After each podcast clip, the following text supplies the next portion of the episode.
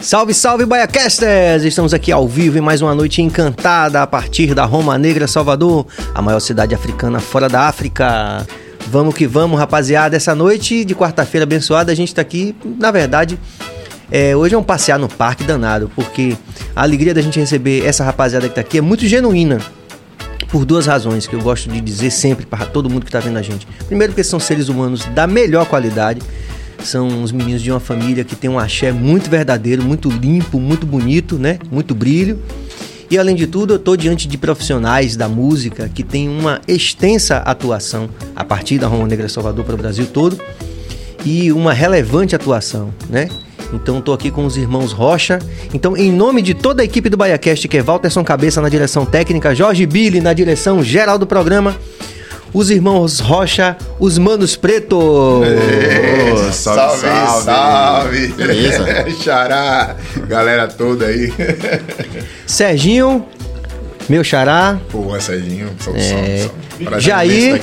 Salve, Sérgio. Grande, grande Jair. Boa noite e nosso a todos grande aí. Marcelo aqui do meu sou lado. eu, sou eu. O mais experiente, o irmão do meio e o caçulinha aí. Todo mundo bem Você é o mais velho? Sou, sou. Parece não, né? A vida foi generosa. Pô, eu e Guima também, todo mundo acha que eu sou mais velho, bicho. Não sei por que isso. Ah, é, ah, pô. é Todo mesmo. mundo acha que é Guima. sa- Ah, ele é mais velho. Guima é velho, pô. Ah, Tá rapaz. vendo aí? Pô, e a galera acha que já é o mais velho, né? É? Mentira. Mas... Pô. Não, geralmente pensa que é você, né? É, sou eu, sou eu. Sou eu. É. Mas como é? Marcelo, como é a ordem? Marcelo, Isso. Porque tem, a- tem a irmã antes, né? Tem irmãs, somos, somos seis. E aí tinha a mais velha, aí depois Chico, Alice, aí eu, Sérgio e Jair. Fim de caixa. Jair é o caçula. Assim. Pô, já me, já me derrubou do trono. Eu fiquei três anos caçula, rapaz. A coisa melhor coisa do mundo. Ser caçula é Ser bom pra caçula é bom? Ser caçula é bom, velho. Ser caçula é dengo pra caramba. Você pode, você pode tudo. É, né? Não é ruim, não. Ainda mais numa é família que eu sei, assim, que eu conheço de perto, assim, que é um amor fraternal que irradia muito na vida de vocês, tanto pessoal como profissional, né? Vocês têm essa bênção, né? Essa guia na vida de vocês. É, a gente teve a sorte de nascer na família que a gente, que a gente não escolhe, né? A gente é gerado.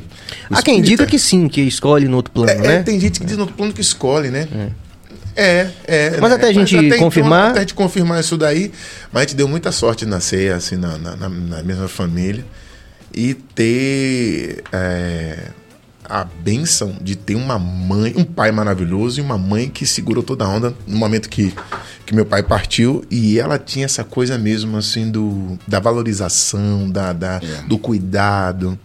Mãe preta, né, matriarca, né? É. E a gente a gente nós somos muito felizes, nós somos felizes, né? Isso, pode crer. Isso aí. Somos felizes por isso. E essa aí emana essa questão matriarcal, desse amor fraterno, desse amor Sim, sim. fraterno porque abrange tudo, né? A gente fala, no, É, não fala sim, do amor, mas assim. Do próximo, né? É, ó, Com o próximo. Ao próximo. E a gente tem essa coisa mesmo enraigada É. na nossa criação. Do mas é, amor, mas é do- muito evidente ajudar, isso aí. né? É muito bonito, é muito evidente isso. É legal. E, e- porque às vezes é, a pessoa tem isso, mas não se destaca também como profissional. E eu acho muito interessante dizer aqui pra vocês todos, sem rasgação de seda, Ah. porque, porque depois disso que o artista de reggae tá rasgando seda, aí não, é problema. Falta seda, depois é um problema. Aí eu não rasgo seda. Sem desperdício, né? Mas é, mas é também muito impressionante o, o legado que vocês, já posso dizer o legado, que vocês já deixaram pra música, né? Como profissionais, cada um, né? Jair é um grande batera, Marcelo também é um grande baixista. Serginho, pô, Eu sou fã dos caras, sou fã de vocês. cara né, que sempre tocou guitarra muito bem, que canta muito bem, que sempre produziu, que já tem uma história. Inclusive, eu fiquei pensando nisso, né? Porque aí eu digo, digo, rapaz, depois a gente tem que levar cada um dos caras sozinho, bicho. Que é muita, é muita história. Mas vocês todos são daqui de Salvador. Sim. Nasceu aqui, todo mundo. A liberdade, né? Falando em Roma Negra, falando em bairro negro, em cultura negra, liberdade. Eu mesmo nasci na Rua do Céu. Hum. Sérgio, não lembra onde nasceu? Eu nasci na, na Eus- Eusébio de Queiroz, não? Isso. Já, Ali, Eu nasci na. Nas Candeias. já, já, Candeias. Candeias. É. Foi tudo muito pertinho, mas todo mundo na liberdade. Quem nasce em Candeias é Ah, cara, aí é. candeense. Candeias. Será? Mas, mas Candeias é, o- É, é, o- é Candeias uma não, rua. Não, é uma Candeias rua. é Ah, rua. assim que nem feira Ah, do Japão. eu pensei é, que era- pô. Sim. É, é uma rua. É uma rua. Exército de Queiroz é outra rua. Curuzu é outra Curuzu, rua. outra rua. né, Pedro Tô Vaz, ligado, né? tô ligado. Mas eu não, Candeias, assim, como eu pensei que você estava falando, se referia a. Você vai lembrar, a Avenida Candeias fica onde tem um antigo Clube do Zé. Ah, Sim, sim, sim. A igreja de Santa A Bárbara. igreja de Santa isso. Bárbara. Sim, passo muito ali quando eu vou ver Princiádamo também. Pô, na é. FG ali, passo pela, pela, pela região toda ali. Ali, a gente nasceu ali. ali nascemos num momento fantástico. Num momento fantástico, foi mal, cabeça. Mano, é, micro- e fantástico é, da ebulição da música. Nascimento de Leia, meu caso, eu nasci quando surgiu Leaê, 71, 72. É. Por aí. E a gente terminou sendo, você ainda mais, fruto dessas manifestações que tinham nos bairros, né? Fui. E onde a gente morava, nas Candeias, tinha um ensaio de um bloco carnavalesco chamado de Estudantes. Com Sim. percussivo. E Serginho, desde cedinho, já... Já tocava repique. Eu tocava repique. Meu, meu primeiro instrumento percussivo Sim. foi o repique. Antes do. O repique apareceu antes do violão. É. O violão apareceu com oito anos, é, mas o repique, no oito, nove anos, mas o repique veio antes. antes. Apesar do violão já estar presente com a manhã tocando, né? É, na família. Manhã tocando, nosso avô tocando, nosso avô era professor de Seu violão avô- em Ilhéus. Que minha mãe é ilhéense. Sim. Aí minha mãe conheci, minha mãe é ilhéense, saiu de Papa lá. caranguejo. Pô, é, minha mãe, pô. Aprendi com, aprendi com o Jackson Costa, Jackson. que é Da- de Itabuna. Ah, Sul, é. Sul, né? Todo mundo no sul. É, Grande do Sul. Sul da Bahia. Então, seu avô já era professor de violão? Nosso avô já era envolvido com política, um cara altamente politizado, e já era diretor de escola, tem nome de rua lá em Léus, Temístocles Rocha, e já era já tocava violão. Meu avô tocava violão, meu avô. Isso. É. Aí mãe aprendeu, manhã, é, depois que nosso avô faleceu, ela, teve, ela, ela virou praticamente arma de família e usava violão para tocar nas maçonarias e nos bares, não sei o que. Naquela época, quem estava estourado na época era a Ângela Maria. E manhã conta que ela recebeu o convite, Convite. Do, do, do empresário do Rio de Janeiro para levá-la para o Rio, para ela fazer, começar uma carreira artística lá. Meu avô quebrou o pau, meu irmão. Disse, vai pra onde, rapaz? Naquela época, 30, É. minha mãe é de 38. É, não podia ser. Não podia uma mulher tocando violão, jamais. Aí, meu avô não deixou ela ir. E ela Mas a música sempre teve no, no no- dia a dia de vocês. Nosso direto. Certo. Ela disse assim, uma época, que ela, ela queria ser musicista, Musicista. mas o machismo e o da época não, né, não deixou. não deixou. E eu não vou ser, mas minha filha, se quiser, vai ser. Aí começa toda a história. Vai ela, né, vai comprar um violão pra minha irmã mais velha, pra tocar. Alice, pra Alice, Alice. pra Alice tocar, Alice até que dá uns acordes, fez direitinho, mas terminou acontecendo o quê? Os meninos. Os meninos. O mais, é, o mais velho aprendendo, Serginho observando. Já pega. Ah, inclusive, se eu sou baixista hoje, não sei se também se daí é batera hoje. mesma coisa. Por isso que parece ser o mais velho. Se eu toco baixo hoje, sou músico, é por causa disso aí. Ah, entendi. Foi o que na música chegou primeiro. Xará era o seguinte, ó. Porra, tem um. Tinha um guitarrista em casa. Aí eu, eu viajei. Foi, foi de eu viajar? foi- na volta, não foi? Foi na volta? Do baixo, Ransom baixo? Não, foi antes. Foi antes. Foi antes. Pô, tinha um guitarrista. Eu disse, ó, pra montar uma banda precisa de um baterista e precisa Ah, de um baixista. sim, sim, sim. Marcelo, um jogador de voleibol de primeira. Não queria saber de É porra de música, É. de zorra, de nada. Só queria jogar voleibol. E já ainda tava muito pequeno. Já o que viesse era lucro. Eu disse, rapaz, não, você tem que botar esse cara pra tocar. Vai ter que tocar baixa. Foi na tora. Você é o baixista. Aí Jair queria tocar percussão. Eu disse, não. Você vai tocar o conjunto todo. Você vai ser baterista. Pô, Isso aí mesmo. Foi É, assim mu- é muito mesmo. interessante isso, porque vocês estão falando, tô lembrando da história de Van Halen, né? Que- ele. E daí? Ele queria tocar bateria, na verdade, né? Opa aí que maluquice, velho. O cara queria tocar bateria, só que ele comprou uma bateria e pra poder pagar a bateria, ele foi entregar jornal. Aquele negócio de. de como é? Part-time job, né? É, sim. Entregar jornal lá pra turma do bairro, não sei o que tal. E aí o. O irmão mais novo pegou a bateria e começou a tocar, pô. Aí falou, pô, o cara já tá tocando bateria, eu vou tocar guitarra. Imagine, Van Halen, velho. É. Imagine se, se ele não tivesse feito isso. Né? Acontece. Não é louco isso? É. Aí você já tinha desde o começo essa onda de. Já tinha, de, De pô, tem formar que ter um- uma banda em casa, tem que ter uma banda em casa. Eu queria que as irmãs cantassem, mas as irmãs não, as irmãs não deram, não. As irmãs não quiseram, foram mais, foram mais, seguraram mais a onda. Não, não, a gente não vai, não. Mas os, meni, ah, mas os meninos vieram, assim, e... Mas como depois Marcelo tinha o quê? Me lembro que Marcelo tinha, faltava um semestre para se formar na, na, na Federal, UFMA. é. eu- Educação Física, Marcelo Você é formado em o educação pau. física. Não, não cheguei a formar, não. Abandonei o curso. Faltando um semestre. Um semestre. E já, É. já ainda. E já aí? Eu também fazia a UNEB, Administração, né? administração de empresa. É, larguei também faltando, acho que dois semestres. também. Mentira. Juro. Sério, velho. Sério. E Caramba. manhã apoiando. É. E manhã disse o seguinte: eu perguntei esses caras, rapaz, o que? Por que Qual vocês foi? largaram? Qual foi? O que qual foi essa, essa força motriz? Eles disseram, rapaz, a música. É. A gente não consegue. Marcelo dizia, rapaz, eu tô parecendo um ET na sala. Eu, Marcelo, falta um semestre. Ele, não, velho, não tenho condições. Esse semestre eu vou morrer. É isso que é interessante, né? Porque é, é tão comum, né? Essa, essa, essa, esse tipo de relato, né? Pra quem vai pra, pra arte de alguma forma, né? Sim. O cara larga a medicina, tipo assim, faltando um, um ano, né? Tem gente que larga. É, falta um ano pra se formar. É. É porque você vê um tempo lutando contra você mesmo, né? Quer dizer, eu lembro que quando eu falei amanhã que queria ser músico, tudo bem. Agora, meu filho, estude. Estude. Ao menos termine um ensino médio para quando você ser enganado, você saber que está sendo enganado. é uma profissão que requer dedicação e que requer também muita atenção e conhecimento, né? Assim, ela querendo dizer dessa coisa da cultura e de você ser educado. E pronto, primeiro passo. Antes disso, escola técnica, eu também sou, sou fruto, né? Você formou em que lá? Lá eu fiz mecânica. Eu também. Ah, você Formei mecânica. mecânica industrial. é. É. Mas você não sou da mesma época que eu, que eu sou de metalurgia lá. Que eu me formei em 91. Quer ver? Não, vocês são mais novos. É, eu sou jurássico. já. Você pegou a fase de, de Fábio Cascadura? Eu entrei. Acho que Fábio eu me bati com o Fábio do Cascadura lá. Mas muita gente da arte Eu me também. bati com o Fábio lá. Mas assim, é, eu eu entrei junto com, com o novo reitor, né? Que foi Trípode. Sim, sim. Foi Que ano foi aquilo? Migrou, da, tinha, tinha umas avaliações que eram, né? Que perseguiam. É que tinha passo de física, não. Aí isso, quando é. mudou isso aí que eu entrei. É, A, a tecnologia mais nova que tinha lá na escola era a caneta. Exatamente. pois é. Pois é. eu sou pra de- você acho ver. que eu fiz 87, 88. Sim, é, a gente tava lá também nessa época.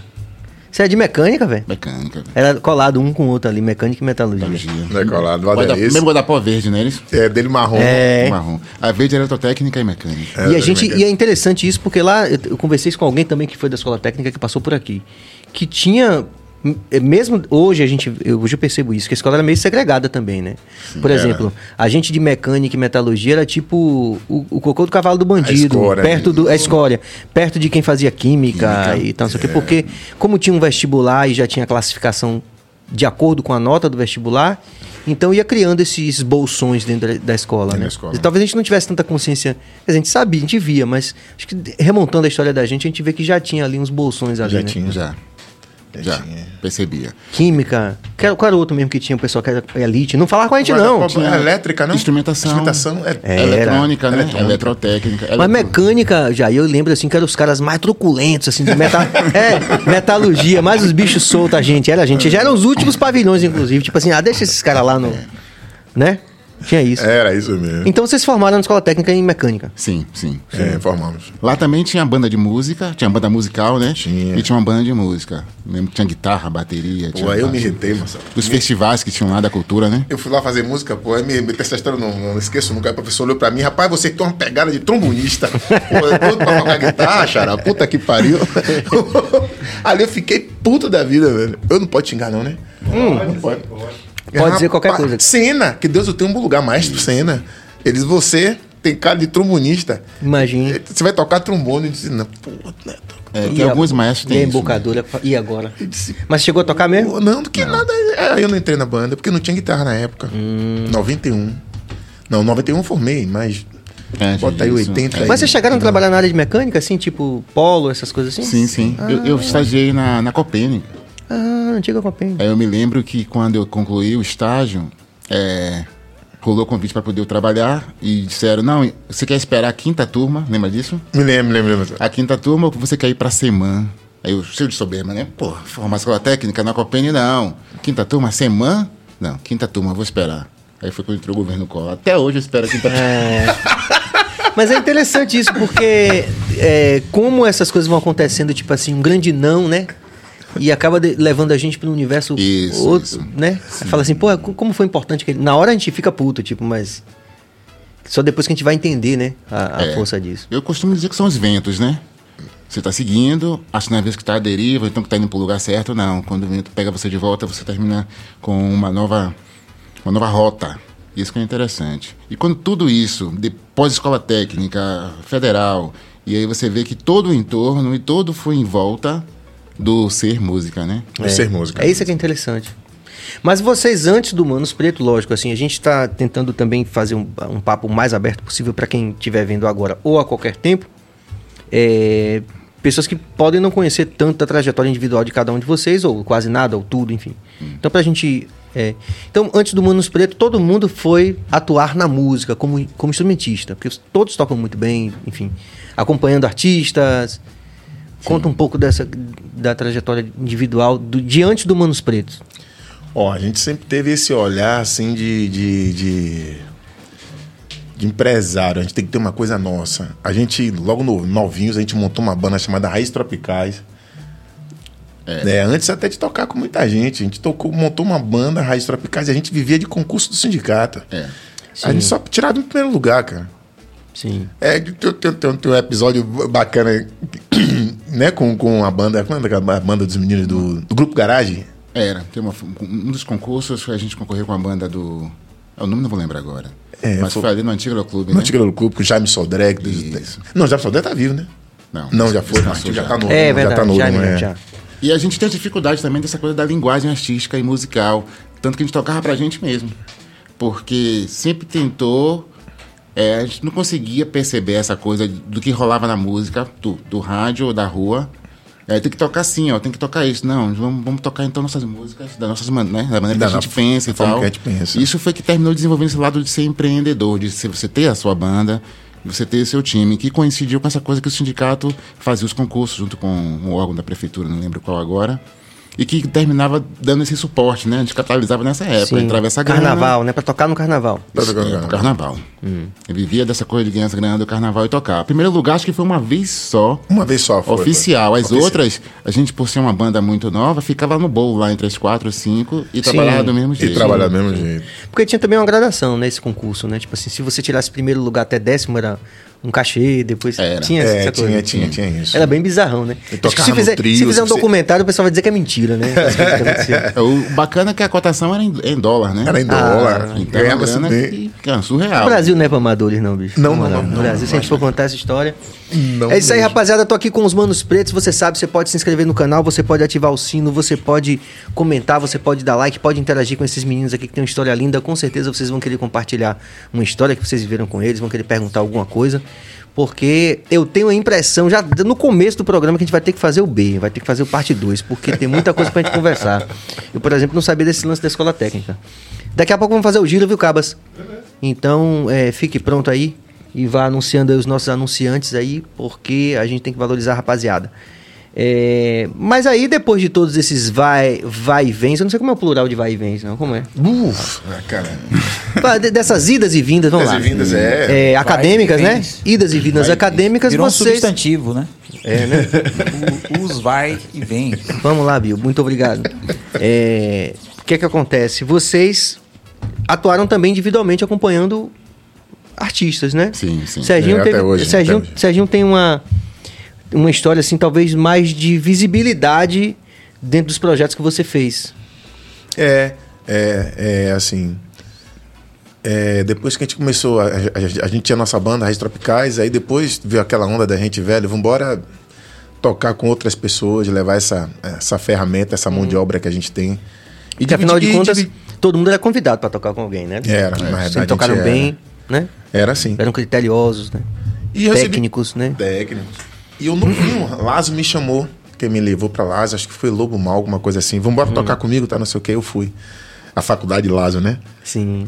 Aí toquei com o Lazo um período, fizemos Recife, fizemos.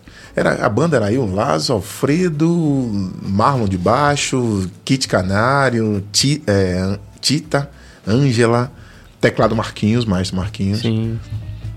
Enfim, aí a gente foi fazer esses shows, tá, não sei o quê.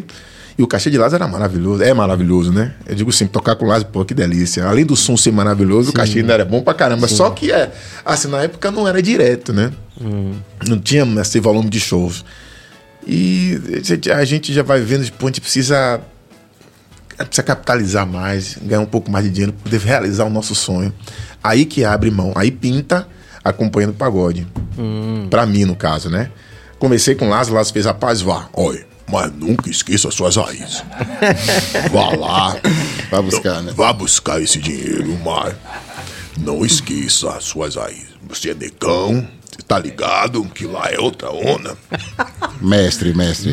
Porra, aí eu olhando, rapaz, se ele tá falando, vou lá. Aí fui, depois de três convites, fui tocar na companhia do pagode. Essa coisa. Que alcançou, né, um, um patamar de visibilidade. Sérgio, eu sempre falo, eu toquei, eu toquei em duas bandas em Salvador, de expressão nacional. Eu falo nacional mesmo, gente. A galera tem muita gente que não entendeu. Eu fazia 33 shows por mês, pô. 33, a galera não sabe o que é, é isso. Eu fazia, eu não fazia isso uma vez, não, eu fazia isso sempre. Eram três shows por dia. Fazia um de manhã, eu fazia, às vezes fazia um de tarde, um no início da noite, assim, 10 e outro 4, 5 da manhã. Virando. Mas não só a questão do sucesso do atingimento comercial, mas você estava envolvido diretamente no processo da imagem da banda. Você ia para os programas de TV. Nos dois projetos. Nos Tanto dois projetos. Companhia do Pagode, que era. A frente era eu, Negão, de Umbanda, Sariton, né? Aquela primeira Lembra aí um formação. sucesso da Companhia do Pagode para quem tá vendo a gente aqui? Porque isso aqui é uma documentação. É, o Companhia do Pagode é o seguinte: é, tinha aquela música na boquinha da garrafa. Sim. Esse disco é engraçado, porque Robson Nonato, maestro arranjador lá da WR, já tinha concluído o disco todo. Sim. E os caras me chamaram pra tocar. Aí de Umbanda fez assim: Serginho, eu queria que você tocasse bandolim ou cavaquinho. Eu disse: pô, Umbanda, eu não quero tocar bandolim e cavaquinho. Deixa eu fazer um teste com guitarra. Eu tenho um novo formato, eu tenho um outro formato de tocar guitarra. Sim. Ele fez: já viu guitarra em pagode, rapaz? eu disse: rapaz, deixa eu testar. Se, não se ficar ruim, eu vou tocar bandolim com vocês. Eu pego o bandolim e toco. Ele tá bom, então bora fazer ensaio. Eu me lembro que se fosse hoje, fizemos ensaio no estúdio de André, na Católica, ali no Engenho, Velha Federação. André e Luciano Pinto. Sim. Fizemos um ensaio lá. Aí eu toquei guitarra. Rapaz, toquei guitarra, a galera fez, vixe, meu Deus do céu, agora acabou, velho. Nada de cavaquinho, nada de bandolim, não sei o quê. É, o- Oi, oi. Que já foi um, determin- um corte com a, com a estética do pagode, de certa forma, assim, né? Um- de certa forma, sim, porque É uma não guitarra. tinha guitarra. Sim. O pagode não tinha guitarra. As galera me perguntavam, o que é que você tocava lá? Eu disse, High Life. High Life Music, é música africana, e é Sim. tocada com cinco, cinco, seis guitarras. Uma parte daquela, eu peguei um papel daquela e coloquei dentro do samba Sim, da Bahia. sim. E claro, sempre puxando as, as questões do samba, os riffs de samba de roda, os intervalos que tem no samba de roda, né? Sim. De sétima, de sexta, essas coisas todas. E virou essa sensação. Aí a companhia Explodiu explodiu. com essa música. Com essa música na boquinha na garrafa, eu fui o último a colocar. é, o disco é todo MIDI, todo feito no computador, só Hum. Isso é tem que é guitarra incrível, né? gravada. Rapaz. Isso é incrível. Olha, velho, que viagem. O disco todo feito no computador, só tem tocado realmente teclado de Robson, o teclado mesmo tocado, Sim. e a guitarra. O resto é tudo sampler, bicho. Tudo sampler. Numa época que as, as ferramentas, inclusive, eram bem rudimentares para isso, não? Sim. Comparadas com a de hoje. Com a, de hoje, pelo amor de Deus, hoje em dia você não consegue definir, sabe dizer quem é quem. E aí a Hoje, companhia- beatmaker, né, né Billy? Eu com essa conversa de novo. Hoje, beatmaker é profissão, né, Billy? Hein? Beatmaker. Vocês fiquem brincando. Olá, viu? Quando os caras em- quando os caras chegarem falando, vem cá, irmão, diga aí dois beatmakers, você fica, que, que, aí, Bill, aí eu falo uns 30, aí você vai tomar. Quando mostrar no Spotify, ó, aqui ó, eu escuto, os caras não escutam não. velho. Defensor nato. E aí Defensor vocês da- gravaram, gravaram tudo MIDI, botaram guitarra, as vozes e o teclado. Vozes, é, naquele formato que Caladão pensou mesmo. Já era, já era gravadora? Que gravadora? Ali era o Universal. Universal. Polygram, Music. começou com Poly- Polygram. Começou com Polygram, depois teve a, a- a A fusão. Universal migrou. Eu, eu também fui da Polygram. Isso. É, foi isso mesmo. Foi finalzinho da Polygram, é isso mesmo, Marcelo, bem lembrado. Aí era Rangel, Cauadan, né? Encabeçando. Rangel, como sempre, professor dessa onda toda. E a gente entrou, eu entrei, a gente tocou, tocou muito, fez muito show, negão.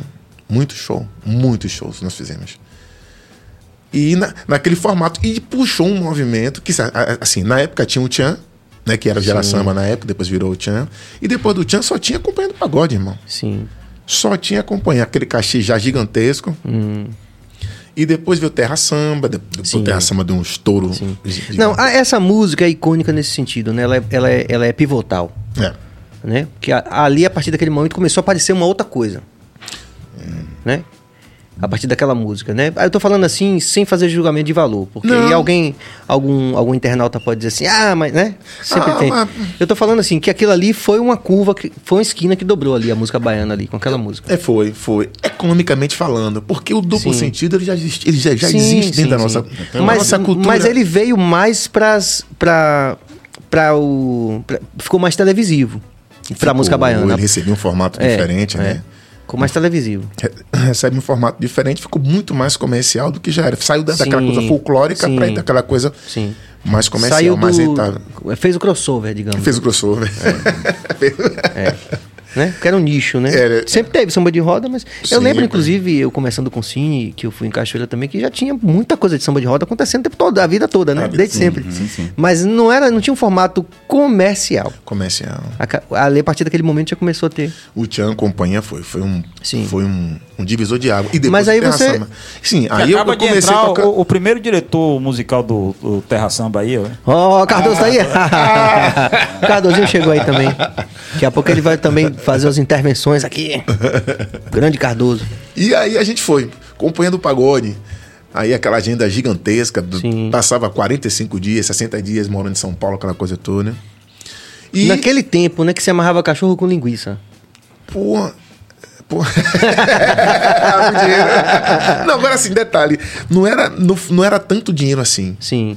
A gente, as- bicho, a gente tem que agradecer muito a internet. Muito, Uhum. muito, muito, muito. Porque a gente passou a descobrir como é que as coisas funcionam, cara. Eu não recebia 2% de disco, cara. Eu produzia os discos e não recebia esse valor.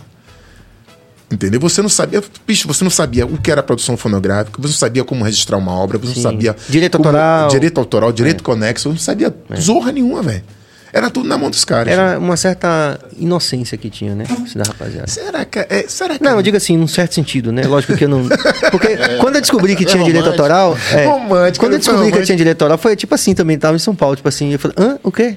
Aí tinha um monte de grana lá que a gente nem sabia que existia. Tipo, pô, estamos ricos, né? Tipo, Caraca. comparado ao que a gente tava, tipo, com a diária de 10 reais lá no. no- no- lá no. Na Duque com a São João. a vontade de tocar quando você é novo, né? A única preocupação que você tem é de tocar É, mesmo. e de fazer pegar o as som, meninas, né? né? É, Inocência nesse sentido, né? Inocência nesse sentido. Só Inocência. depois que a gente começa a ter uma preocupação com ah, o aspecto mais profissional. com Profissional. aspecto sim. profissional. Pô, a gente não entendia, pô. É, é, é, a gente ficava 45 dias fazendo vários programas de televisão. Bicho, aquilo tinha dinheiro, cara. Tinha cachê pra você fazer aquilo. A gente não via cachê nenhum, meu irmão. Também nem perguntava, não Também sabia, ninguém não dizia, né? Ninguém sabia, ninguém sabia direito de nada. E aí era só uma alegria. Aquilo, um puto hotel em São Paulo, certo? Curtindo aquela coisa, toda, às vezes ficava numa casa, que os caras alugavam uma casa, colocavam duas, três bandas dele lá. Mas era um super hotel, uma noite, aquela coisa loucura de São Paulo, aí todo mundo abre a- abrindo a porta, entra, entra, e a galera com dinheiro e toma aquela coisa. E, é, e foi assim. E assim foi a companhia. Hum. Aí a companhia Você ficou acabou. quanto tempo? Fiquei uns cinco anos. Bastante tempo. Uns cinco anos na companhia do pagode, aí o carro resolveu acabar, avisou que ia acabar a companhia, a gente botou a mão na cabeça, aquele negócio todo, pelo amor de Deus, né? Ave Maria, não sei o que, acabou assim da noite pro dia também. Mas ele explicou por que queria acabar? Rapaz, é. Falou assim por alto, né?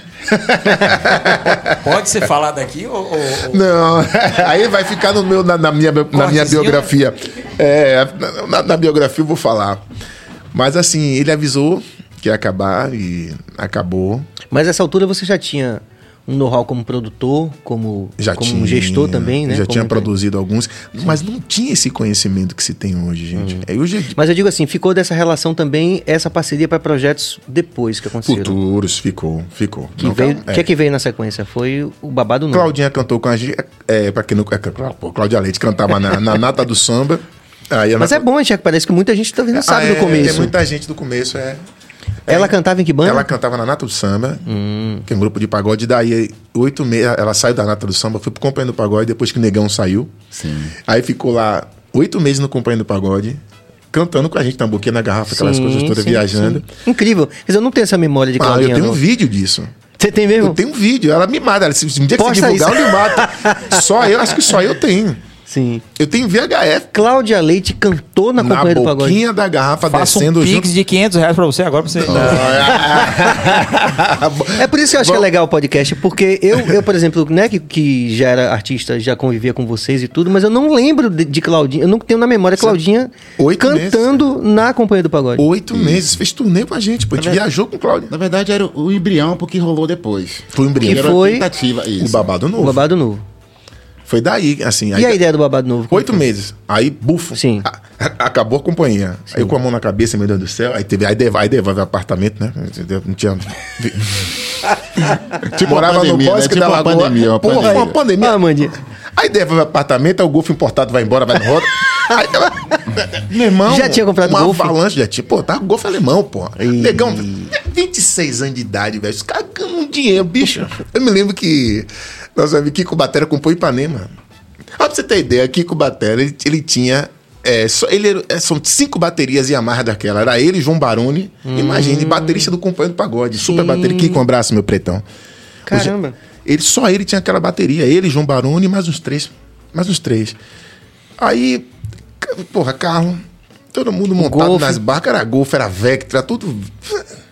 E fazia pega. Rapaz, tinha um estacionamento. Tinha, não tem estacionamento aqui no Pelourinho. Esse que sai ali na. Que vai até o 12, esse aquela X2 na 12. esta- É 12. Sim, sim. Que ele vai subindo assim, ó. Mas é o grandão, aquele grandão. Rapaz, a gente fazia pega ali, oh, meu Deus, que responsabilidade. Aí o Lobo Mal tirou o carro. Tinha acabado de tirar o carro da oficina. Aí eu fazer um pega ali dentro. Bicho. Meteu na parede. Blá! O carro tinha acabado de sair da piscina, E- bicho. Cara amassou o carro todo de novo. Isso era uma festa, isso era uma brincadeira, meu Deus do céu. Mas de quem Meu foi a pai ideia? que- Quem, de quem foi a ideia do babado? Caldan, bicho. Caldan, Caldan falou assim. Ah. Não, ó, foi, ele já, me já te ligou- procurou diretamente e já, já tinha essa relação. Me ligou. Oito meses depois ele me ligou, fez. É, é, me chamava de filho. Meu filho preto, é o seguinte: quero montar um projeto. É um bel de saia. É, isso foi legal mesmo. Isso foi um. Isso foi um. Bicho, bel de saia. Ele fez, é, eu quero um bel de saia.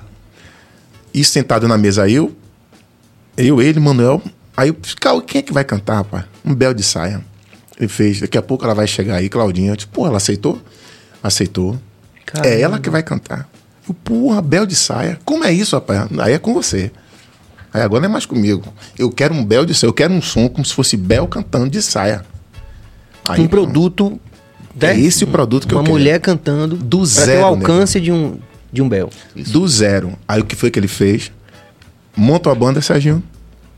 Aí a gente, é, a gente trouxe Luciano, que era do Companhia. Sim. O Luciano também Luciano, tocou no Companhia hoje, que é diretor Que é Cláudio. diretor de Claudinha, né? É. Grande Luciano também. Ah, ah, irmão, brodaço, meu parceiro de 4, Mais 5 conhecido anos. como? Vou botar na biografia também, Luciano Luciano. Pinto. Luciano Pinto.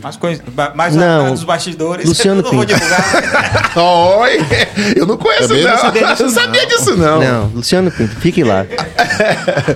aí, oito meses. é, o- aí sim, vambora. Babado novo. Aí pegou a gente, botou logo 60 dias dentro de uma casa, com som montado, ensaiando. No estúdio Wilson. Sim. No estúdio. Foi- Não foi? Foi só, no estúdio Wilson. Trancado lá de segunda a sexta. Segunda a sexta.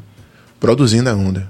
O, no que é que ia ser? E a gente montou um repertório da pô, Márcia Short, arranjo pra cacete, não sei o quê, pá, puf, pá, banda bara. Quando a gente vai fazer a- na nossa estreia, e botou uma casa de show pra gente fazer, não lembro agora, aquelas que tem aquela academia ali perto do Integral, não sei o que, ali, porque ele já recebeu vários Várias nomes. casas, é.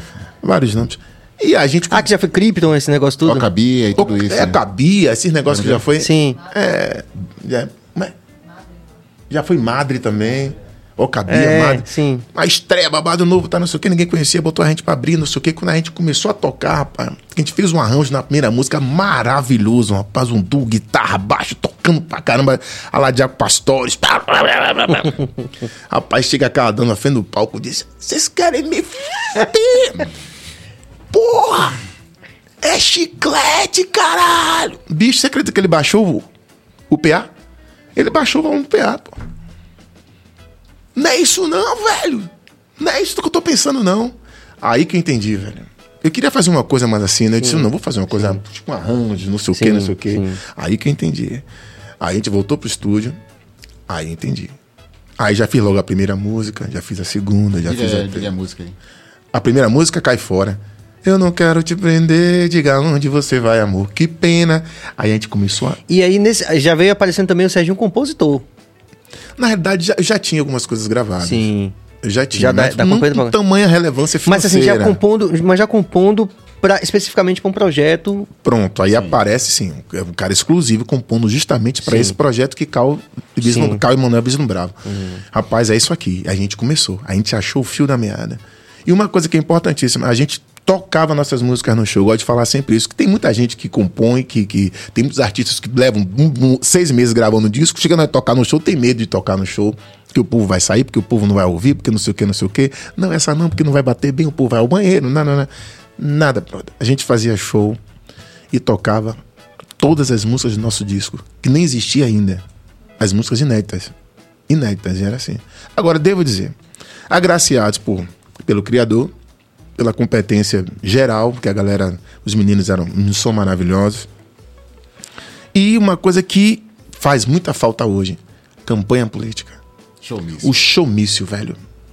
Porra, Manuel vendeu um trio com babado novo em cima pra uma pra, pra um deputado lá em Piauí, pô. A gente fez mais ou menos, sei lá, umas, umas- uns 50, 60 shows lá. Era comum. Era comum. E era, né? era legal, do ponto de vista é, judicial, falando, né? Era, Do ponto era, da lei. judicial, é. Não era ilegal fazer. Tinha showmício. Tinha showmício. Isso ajudou, corroborou muito, que a gente acabou rodando Sim. muitos lugares com showmício, cara. E tocando repertório autoral. E tocando um repertório autoral. Tomamos tomatada, ovo, Sim. não sei o quê. Vocês tomaram ovo? Tomamos, negão. Ovada, tomatada. Assim, como é, é, pô, showmício é o seguinte: tem gente que gosta do político, tem gente que não gosta. Aí, Ah, tá, tá. aí quem tá na rebarba, quem tá lá em cima com o político, o político não deixa. Ele chama a banda, quando a banda tá animando, ele pega o microfone pra falar. E Tô aí, aqui, gente. Tô aqui, gente, pá, não sei o que. E aí vem. Amo esses caras. É o que eu trouxe pra vocês da Bahia. Aí, pau, velho. Tomate, era tudo, a gente se escondendo, não sei o que, não sei o que. Foi engraçado, foi bom. No início era. Foi bom. Agora, o que eu achei mais interessante. Fala o nome que eu não gostava, né? Que nome é esse? Babado. Babado novo. Nada. Tudo bem. E aí, a gente dizendo, ó, a gente tá fazendo um show lá em cima. Aí uma frase que você falou que eu nunca mais esqueci. Lá em cima eu tô andando com segurança. A banda lá no norte tá estourada. Eu, como assim? A banda não tem nem oito meses? Porque foi uma banda que estourou de lá pra cá, né? É, foi um processo É, eu tava a ponto de dizer isso, que eu também ouvi muito isso. Eu ouvi muito isso. Como foi isso aí? Ah, pô. Assim, Cal e Manuel. Cal já tinha o Tchan, já tinha aquela força motriz do Tchan. Manuel é um cara que. Manuel, Manuel Castro, pra quem não sabe, Manuel Castro era, o- era o. Junto com Popó. E o e, e- e o Whitson foi o cara que montou o Cheiro de Amor. Eles fundaram o Cheiro de Amor. Então, esses caras desenvolveram ao longo da Share Music uma caminhada parceiros no Brasil todo. Sim. O Axé, ele rodou isso aí tudo. Então, os contratantes, né? Do Brasil eles todo. São, do Brasil todo, eles são praticamente amigos, cara. Amigos entre assim, os caras Sim. são. Os Mas caras um- se conhecem. tem uma relação pô. profissional Tem uma bem relação definida. Muito bem definida. Tem uma networking que é muito foda. Fantástica, velho. Sim. O que aconteceu? O Cal tinha um tchan, pô, o Manuel tinha um cheiro de amor. Então, Uhum. apresentar um produto com babado novo que. Mas os caras tinham uns. Pô, Sim. tinha uns caras que você podia apostar. A gente chegou em Natal, o cara, não, deixa aqui. Vamos fazer Mossoró, vamos começar pelo interior. Aí eu falei aos meninos, rapaz, lá em cima a gente não anda mais na rua, não, velho. O negócio pegou Antes de, de se tornar um sucesso aqui em Salvador. Antes de tornar um sucesso em Salvador. Uhum. A gente já estava andando de segurança. Descia no aeroporto era segurança. Era batedor, fazendo show com batedor, coisa que eu nunca vi, tinha visto em minha vida. O- Quer dizer, o Babado teve um sucesso muito maior no sentido de, de, de, de- chegar a muito mais pessoas do que eu companhia. Mas eu passei pelos mesmos lugares. Sim, entendi. A networking A funcionando. network é funcionando, funcionando. E aí, negão, quando veio para Salvador nesse processo inverso, os caras, um, pô, um plano, os caras são altamente estrategistas. Tem que dar o crédito aos caras. Os caras são empresários, pô. Os caras sabem fazer. A gente gosta de música, os caras gostam de dinheiro. Os caras sabem fazer isso muito bem e trabalham para isso. Fora que estavam no meio de, uma, de, um, de um trend, né? Vamos dizer assim, né? De uma tendência que o axé é, foi um momento áureo para o axé, né? No sentido de... Era 80% do mercado fonográfico... Chegamos a ser 80% do mercado fonográfico brasileiro. Chegamos. Então... Tava azeitada, a máquina tava funcionando. A máquina estava funcionando. E. Era o modelo de carnaval do Brasil, né? Porque a gente... Estava exportando nosso É. modelo para o É, mundo, né? Pro mundo todo. A gente tem que lembrar disso, né? Talvez assim, para manter essa perspectiva da investigação que a gente tá fazendo aqui, que isso aqui é um documento, né? Sei É, você, mesmo. você pensar assim que a gente tinha um modelo de carnaval vigente no, no país, que era da escola de samba, e a partir de um determinado ponto que o axé explodiu no Brasil, o modelo vigente de carnaval passou a ser o nosso, O nosso. Né? É. Então todos esses artistas, o Bel de saia, né? Quer dizer, já, ó a referência. A gente quer um quer essa, essa referência de sucesso de saia, uma mulher cantando para ser, né? Isso aí. Porque havia um mercado ávido Ávido, com fome, sedento, né? de tudo que a gente De pudesse é- lançar. tudo que a gente pudesse produzir. E, e aí, sim, Babado. Babado foi, foi, foi, foi, foi esse boom. Eu costumo dizer assim, Babado foi a última banda que Salvador teve, que a Bahia teve. Foi a última banda de sucesso nacional que a Bahia teve. Banda. Depois você teve Léo Santana, artista. Querem? Aí depois você teve. é, Ah, entendi, entendi. entendeu? Banda, banda. Eu falo Entendi. banda de axé. Entendi. A última gente. banda foi um babado. E a gente, quando voltou de lá pra cá, rapaz, que porrada, os caras, os caras são. Os caras eles sabiam o que estavam fazendo. E a gente, quando voltou, já voltou grande, cara. Já voltou muito grande. Voltou grande. Incomodou muita gente, né? Hum, Incomodou muita gente. E. tinha treta com o resto da Isso. turma. Isso a gente, a gente tá colhendo agora, né? Uma coisa que eu sinto muito na Axé Music. É. E que eu acho Todo interessante a gente falar sobre isso, Serginho, porque o pessoal pode falar assim, ah, porque Serginho é do reggae, não gosta de axé. Ah, Não, veja só. não. Não, Serginho eu. Ah, ah, tá. Serginho do reggae. Porque eu tenho, eu tenho levantado muito isso daqui, esse- essa investigação, né? Falei com o Book Jones, quero que o Book Jones venha aqui, já Nossa. conversei com ele. Eita, pô. Eu quero que o Missinho venha aqui, cara. Tô procurando Missinho. né? Eu quero ouvir dele. Nacionilho. Uma- né, Márcia Short já teve aqui, Lázaro teve aqui, enfim. O Ricardo Chaves contou coisas fantásticas aqui também que, né, eu acho que é legal a gente deixar como documentação que tá aí. E eu, eu, eu tenho que dizer pra todo mundo antes que me cancelem que eu sou apaixonado por carnaval. Ô, Eu sou apaixonado, sou louco por carnaval. Eu sou- meu sonho era tocar reggae no trio elétrico. E fiz isso e tenho feito, continuo fazendo. Pra mim, o trio elétrico é uma das coisas mais fantásticas que, que já foram inventadas pela humanidade. Entendeu? E eu nasci querendo estar naquele palco ali. Como artista, né? Queria- acho- a gente também, É. né? Entendeu? É é. Então o que que acontece? É, eu tô falando isso porque eu sou parte atingida nesse processo, desse declínio.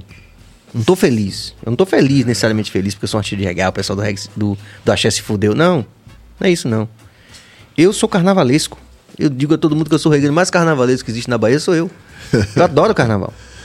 E também por ser fã do, do- atingimento desses artistas todos, né? da competência desses artistas todos, que não é brincadeira, né?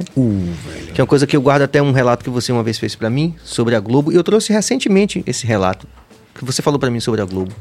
né? Que eu falei pra alguém aqui, e disse, já, como é que se concilia essa coisa da gente hoje gratuitamente chamar de Globo Lixo um lugar que tem a excelência dos profissionais? Pronto, Jackson Costa. Falei com o Jackson Costa aqui. A partir de um relato que você me contou da sua experiência na Globo. Então, eu tô falando de uma bancada aqui, não é de que eu tô querendo botar o pé em cima pra dar o chute de, de tiro de misericórdia, não. Eu, eu não gosto disso, eu acho legal. Eu acho, eu acho que a gente já foi, como potência, como povo, muito maior. Isso me atinge diretamente. É, De uma forma negativa. Então, eu- quero ver a coisa brilhar. Mas, assim, você disse que vocês foram. é, despertaram a. Como foi que você. Qual foi o termo que você. Qual foi a expressão que você usou? Muita gente ficou com raiva desse. desse do sucesso do babado. Fala, fala pra mim. É, o que você quiser que, que a puder. gente. Não, é, não, claro, claro. Boa parte, boa parte disso vai estar na Pode biografia. galera, na, nossa, na, na minha biografia, que Marcelo, Marcelo disse que ia escrever, Marcelo falou: ó, eu, vou, eu, vou, eu vou induzir você, a gente vai escrever essa biografia. Mas a gente não soube lidar com isso direito, pô. Isso eu sinto pra caramba, a gente tá sentindo isso. Né? A gente não, a gente não conseguiu fazer um negócio. é, a gente não eu conseguiu. soube, eu soube que teve um cantor de pagode que quando o Xande apareceu, ele falou assim: é, a Bahia não precisa de dois, não vou citar o nome dele, porque Sim, eu também sim. acho injusto que ele não tá aqui pra se defender. Mas assim, eu- se ele tiver aqui, eu vou perguntar a ele se ele falou isso mesmo. Mas quando o Xande apareceu, ele falou assim: a Bahia não precisa de dois, não sei quem. Não sei se é verdade. Você, Claudinha, ouviu isso de alguém? No babado precisa de novo? dois? No babado novo? Não, não, não sei se não sei No se sentido ela do sucesso. particularmente O sucesso do babado novo incomodou quem? É porque, assim, a gente, a gente vive no capitalismo, né? Hum. Então existe assim, é fácil, é, é, é fácil entender isso. Existe um bolo, existe uma pizza que vem oito fatias e você tá ali, você começa a fazer sucesso. e Essas outras fatias são, são vamos dizer assim, elas têm um, um certo. Tem, tem uns caras que. Que são donos dessas fatias, Hum. e quando você aparece eleito pelo povo, você tem que fatiar, você tem que entrar nessa onda também. E para você dividir isso, às vezes as pessoas ficam um pouco incomodadas, não querem fazer isso, né? Essa pizza é minha. Essa pizza é minha. só tem esse oito lugar... fatias. É, só tem oito fatias. E tem um detalhe, é quando é, o lance de tentar ser original termina sofrendo influência de alguém que já aconteceu e você ser comparado, mas o que você faz aqui, eu já faço, não tem novidade nenhuma, desse novo não existe. Tem essa relação também, porque não é um, ambiente, é um ambiente hostil, né? Somente quando você faz sucesso, a comparação é inevitável. Quando a gente ouve, por exemplo, uma banda de reggae que estourou, aí faz, não, aí tá seguindo tal caminho, não tem nada de novo. A mesma coisa foi no segmento. Porque quando ela estourou, eu me lembro que eu via a voz, dizia, pô, mas será que ela copia? Esse lance de copiar era interessante, né? Mas eu ouvia a guitarra de Serginho, eu via quando eles tocavam, não. Como eu também eu achava injusto chamar tudo de axé, né? De, pô, cada um tem É, é tão diverso. É, né? É, fu, tão diverso. né? Mas era, era muito difícil, porque, digamos que o veículo que levava isso pro mundo era o mesmo, é o trio. É. Pronto. O beat era o mesmo. Tinha que tocar música pra galera pular e tinha que vender pano. E você conseguir diferenciar com a linguagem artística musical não era uma tarefa muito fácil. E quando diferenciou muito, talvez tivesse como tá agora esse resultado, né? Só que eu tinha que ser homogêneo. Agora, ser, tentar ser homogêneo e ao mesmo tempo dizer, não, ela é diferente, não. Isso teve com, com esse cara que você falou em relação a Xande, eu também ouvi sobre isso. teve. Teve isso né? com, com Claudinha. com- que parecia. É, que parecia. é. O próprio Terra Samba também, quando estourou, você lembra, né? O timbre de voz ele confundia às vezes. Eu ficava, pô, quem copia quem? Então tinha. Mas é porque às vezes, veja só, pra, pra gente ser justo. Aí eu tô falando do topo, todas, todos nós aqui somos músicos de muitos anos, né? Não somos mais garotos, né? É muito injusto, porque, por exemplo, é, às vezes, às vezes não, é muito comum que alguém que está chegando no mercado vê aquele artista que é referência como referência Sim. e essa, essa cópia não é tão é, racional. É admiração mesmo. Entendeu? Entendi. Então, por exemplo, como eu, a gente lá no nosso processo estético, a gente já era mais maduro, a gente sabia que a gente não queria pa- parecer com ninguém. Já, já veio com essa, com essa, com essa, Proposta, né? com essa experiência, Experiência. né? Com essa cabeça já desenvolvida, madura artisticamente, diz assim, não, velho, a gente não vai ser Edson Gomes de novo. Não, não tô aqui pra ser Edson Gomes de novo. Entendeu? Mas é, não, não é no mercado da- do, do mainstream da música, a gente não pode achar que todo mundo também vai ter essa sacação que demora um tempo pra você entender isso. Sim. Você não querer ser cópia também. E não, não querer ser influenciado. Por exemplo, voltando ao Van Halen, falei do Van Halen no Ah. começo, ele falava bem, bem no começo, que ele disse assim, rapaz, a gente, quando a gente sacou que a gente tinha uma linguagem bem cedo, antes do primeiro álbum, eu já não ouvia banda de rock. Ele não ouvia porque ele não queria que ficasse parecido. Você tá entendendo o que eu tô querendo dizer? claro, então, assim, claro. você tá num lugar onde tá todo mundo tocando, um ouve o outro, e a gente sente muito isso hoje, que você não sabe o cara tá cantando meio chorando, você não sabe se é por causa do gospel, você não sabe se é por causa do pagode, porque na verdade todo mundo na favela ouve as mesmas coisas. Não tem filtro, não tem como a gente tinha, por exemplo, ah, eu sou do rock, eu sou do reggae, como tinha em algumas gerações passadas. Então o que acontece? Hoje canta todo mundo igual, porque ele, todo mundo ouve tudo, tá aqui no Spotify. Fica chato pra caralho, inclusive. Mas é, cara canta chorando assim, você fala assim, velho, eu não sei se ele, tá, se ele ouve gospel, se ele ouve. ou se ele. Não sei que porra é. Porque todo mundo canta igual. Porque todo mundo ouve as mesmas coisas. Entendeu o que eu tô dizer? Então, nesse processo aí de, de- do mercado fonográfico, do mainstream, eu não sei se todo artista. A grande verdade é que nem todo, a grande maioria dos artistas, não, às vezes faz sucesso antes de ter uma maturidade artística pra dizer assim, não, velho, eu- é, isso aqui é isso, isso aqui é influência, isso aqui sou eu. Não tem. Você não acha? É, porque, assim, você precisa. você Porque falar cópia é muito escuro. Assim, ah, Jorge Vecila é cópia de, De Djavan, ah. Pô. Ah, é, é. Quando o nome dele, a gente falou nele hoje aqui. É, Chico César é César. cópia de Caetano Veloso. É, no começo ele tinha uma influência muito grande, depois ele se descobriu como artista. É. É, É um processo que demora um tempo. Né? é, é, O demora. negócio da borboleta lá, né? de- É, do casulo, tá, não sei o quê. É. Agora você precisa entender o seguinte: o que aconteceu na Bahia, o que aconteceu na, na, na, na, Music é... foi uma coisa muito pensada, negão. Quer dizer, a gente não tinha condições de montar uma banda porque a gente se conheceu na escola, porque a gente. Não era assim, não, negão. É a indústria, né? Era uma indústria, era um, era um trabalho em série, porra. Pô, eu não sabia com que eu tava tocando, eu não sabia. Não, no, no caso do babado, o companhia, assim, viu uma parte do companhia, depois um cara que foi indicado por um, não sei o que, que foi indicado por não sei o que. Quer dizer, não foi uma construção, a gente tá no bar tomando sim, uma cerveja, sim, montar sim. uma banda aqui agora, pá, não sei o que. Cresceu junto, Cresceu pá. junto, não tinha um vínculo nenhum. Os caras sabiam muito bem o que eles queriam. Eu quero uma imagem, uma estética X, eu quero não sei o que, não sei o que. Tem indústria em série. E o disco, como era? Mesma coisa. A mesma coisa o disco, cara. Mas a despeito de todas essas considerações, o babado foi um sucesso. Foi, foi um sucesso, uma maravilha. Quantos álbuns? Pô, se não me engano, uns, uns- Teve um DVD na concha. Ali foi uma. Foi, eu lembro desse. Rapaz, imagina, a gente bom, lotou a concha. Lotou a concha acústica. Fizemos um DVD lá, depois a gente Tem um fez- cartaz famoso ainda desse, desse, desse, desse show. DVD, desse show. Que eu me lembro, que talvez seja uma das imagens mais é, reproduzidas de Claudinha. Que é um cartaz dela desse show. É, eu tenho um, lá, um disco de ouro, umas coisas lá que a gente ganhou nesse negócio aí, nesse bolo todo aí. Eu fiquei, eu, eu fiz, eu fiz todos, né? Eu fui Sim. até. Babado, eu fiz todos. São quantos? Ah, acho que uns quatro, cinco, uns seis, sei lá. Só olhando. Aí fiz um com. Antigamente eu, eu- eu- fazia sozinho. Aí teve um que eu fiz com o Lincoln Olivetti. Sim, sim. Conta um aí, né? requer, aí requer outra. É. Outro Aí- podcast. Aí, outro podcast. Porra, maestro Lincoln Olivetti. Um mago gênio, velho. Foi o DVD chamado. Você não, não quer comer pizza, não? Fique à vontade. Se ficarem Você com já- vergonha, bicho, Não, não- não- aí a gente muda de rádio pra, ou de podcast pra rádio. Aqui não tem que ter vergonha, não, velho. Eu quero podcast. Amandinha, vem comer um pedacinho de pizza aqui, vem. É, vem, Pode vem. passar na frente da câmera, É de boa, venha ver. viu? Ah, Assim, aí esse disco, esse, esse, esse disco com, Com o Lincoln. Olivetti. Sim. Aí a gente fez o Vertimar. Aí foi quando o rapaz, aí eu, vim, eu, fui, eu fui ver o quanto a gente ainda era incipiente no processo de gravação. Ah, ah, uma coisa que tenho que falar. Olha, gente, à vontade. vocês nunca vão entender, ou vão, é, o cuidado que a empresa, que a, a Share Music tinha, né? Esse, esse envelope, essa, essa, essa, esse cuidado com a música, mesmo que não agradasse a A, B, C ou D. Mas, bicho, era feito no puto estúdio. Era feito com os melhores técnicos que você imaginasse. Você tinha acesso a informações. Ave Maria. Convivi- Melhor equipamento, melhor tudo. Melhor tudo, cara. Vou dizer mais: melhores hotéis. Vamos, partir para parte. Melhores hotéis, Sim. melhores palcos, melhor estrutura organ- organizacional, melhor organização. Sim.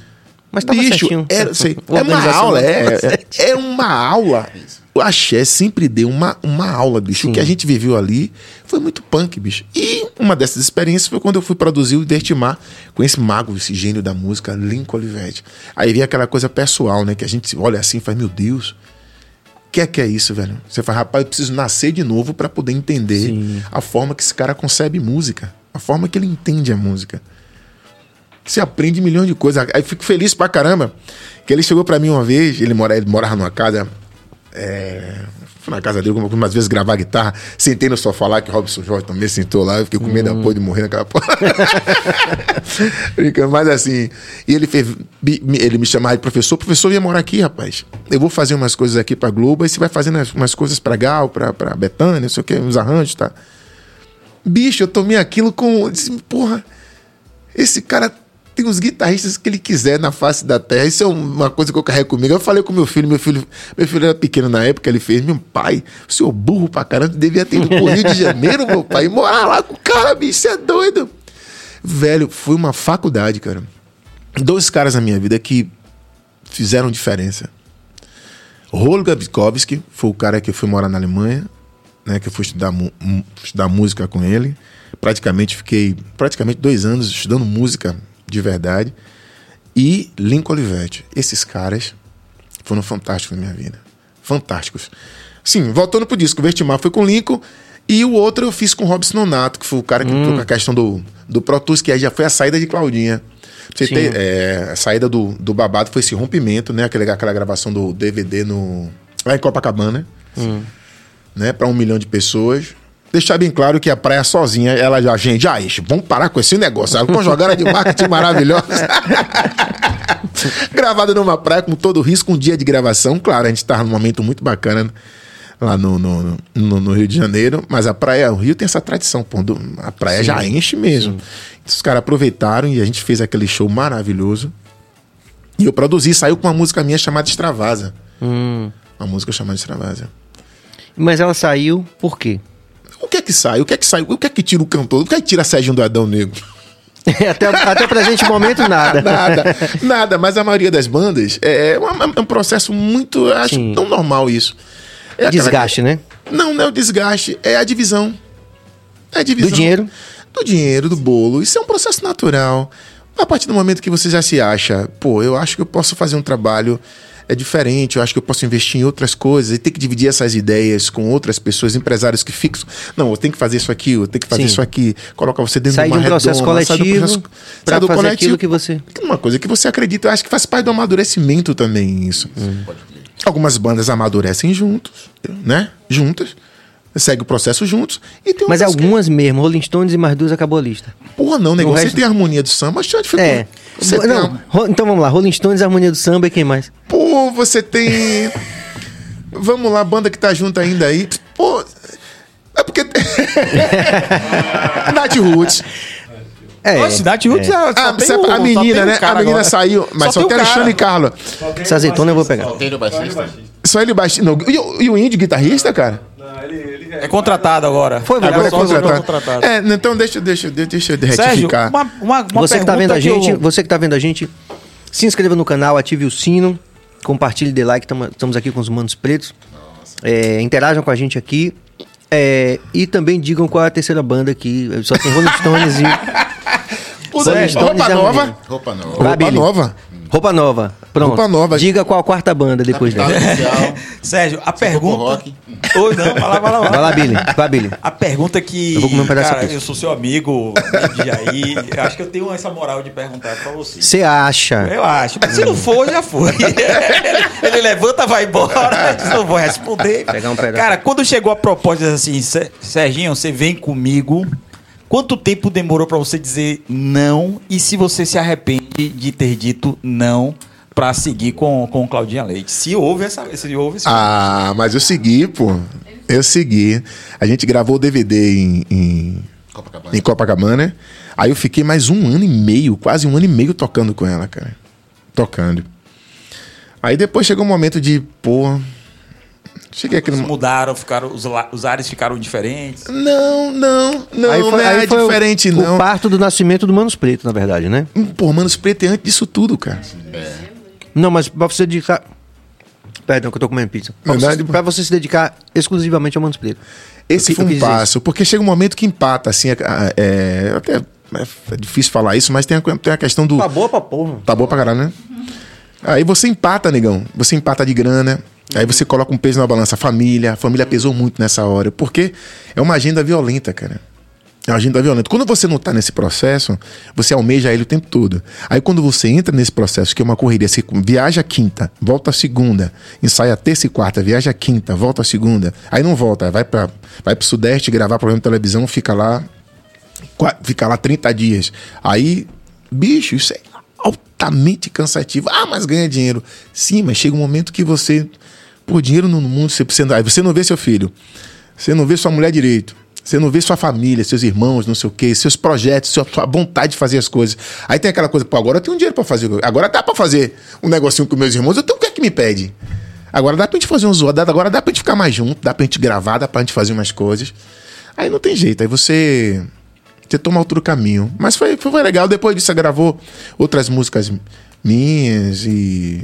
E foi legal. Gente- E até hoje vocês, vocês se falam, você, Claudio. Não, a gente só de pandemia há dois anos, né? Mas a gente, a gente tem um WhatsApp um do outro. Sim. e. Porque assim, você tinha, tinha um- uma célula aí que eu identifico, você me disse se eu tô enganado. Que era Luciano, você e ela que faziam basicamente a imagem do babado. A imagem do babado era isso. Ou seja, tinha uma relação mais próxima, né? Você não era apenas um músico, o Luciano não era apenas um músico. Vocês estavam Não. diretamente envolvidos no processo estético e também no processo de, de a própria imagem da A banda. própria imagem da banda. Tinha isso, era eu, Luciano e Cláudia. A gente fazia, fazia televisão. Ah, a este- o, o babado era isso aí, eu, Luciano e Cláudia. E esse rompimento, em, em 2007 foi o DVD.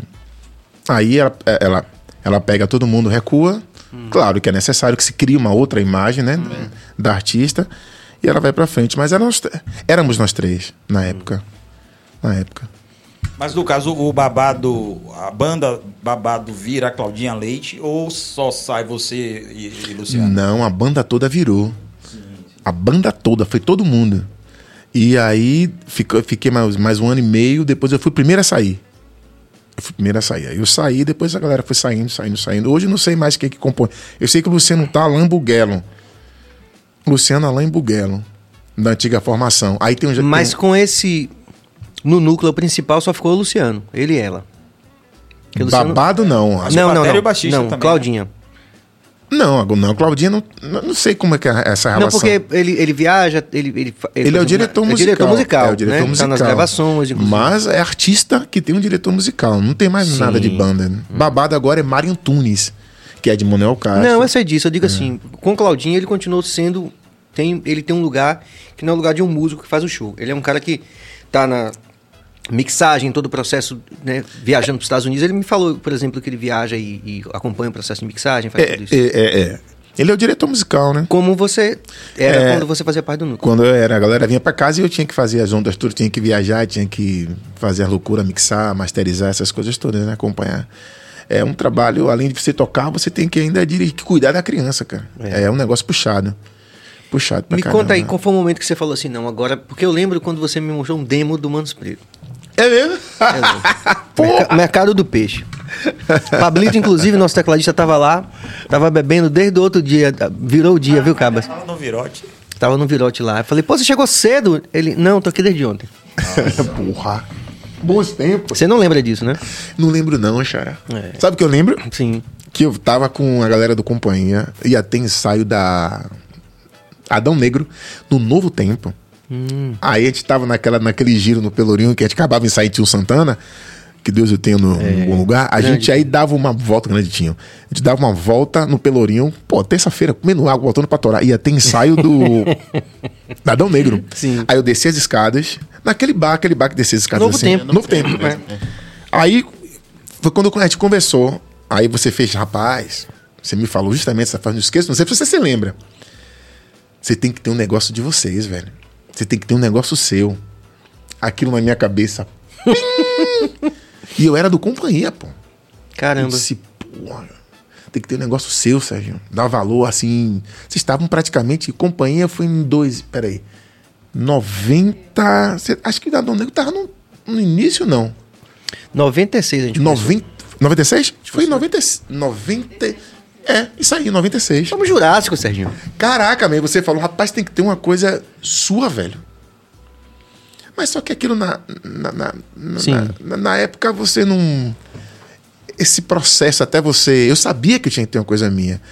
Mas também eu sabia que eu precisava Sim, claro. ajudar os meus, né? Sim. Eu sabia que eu precisava Teve, teve toda uma importância nesse processo todo, né? De, de ajuste da vida. O que eu acho que Por a exemplo, gente não Vânia. deve julgar. É assim, isso, A é gente isso que eu falo. deve Vânia uma vez me falou, Vânia Abreu me falou, que ela, ela falou assim. Vânia Abreu. Vânia Abreu falou A assim. irmã de "Sé- Daniela, né? É. É, né? Aí ela falou assim, Sérgio, o sucesso da Daniela mudou a vida da família.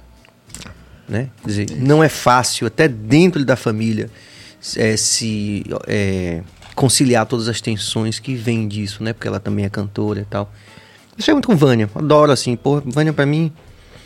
E ela fala disso, né? Que é fácil lá fora o pessoal falar, né? Ah, um trabalho comercial, não sei o quê. Mas ela diz assim, o sucesso da Daniela mudou a vida da família toda. Então teve um impacto direto na, na vida de toda a família.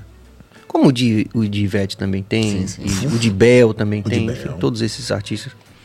Que eu sempre digo, né? Sempre tive mau respeito e não tô procurando futricagem nem polêmica de podcast, não. Mas a gente, a gente investiga aquilo que, que, que dói na gente também, né? E me dói não, não ver a música baiana como tá hoje. Me dói, a mim, pessoalmente. Porra.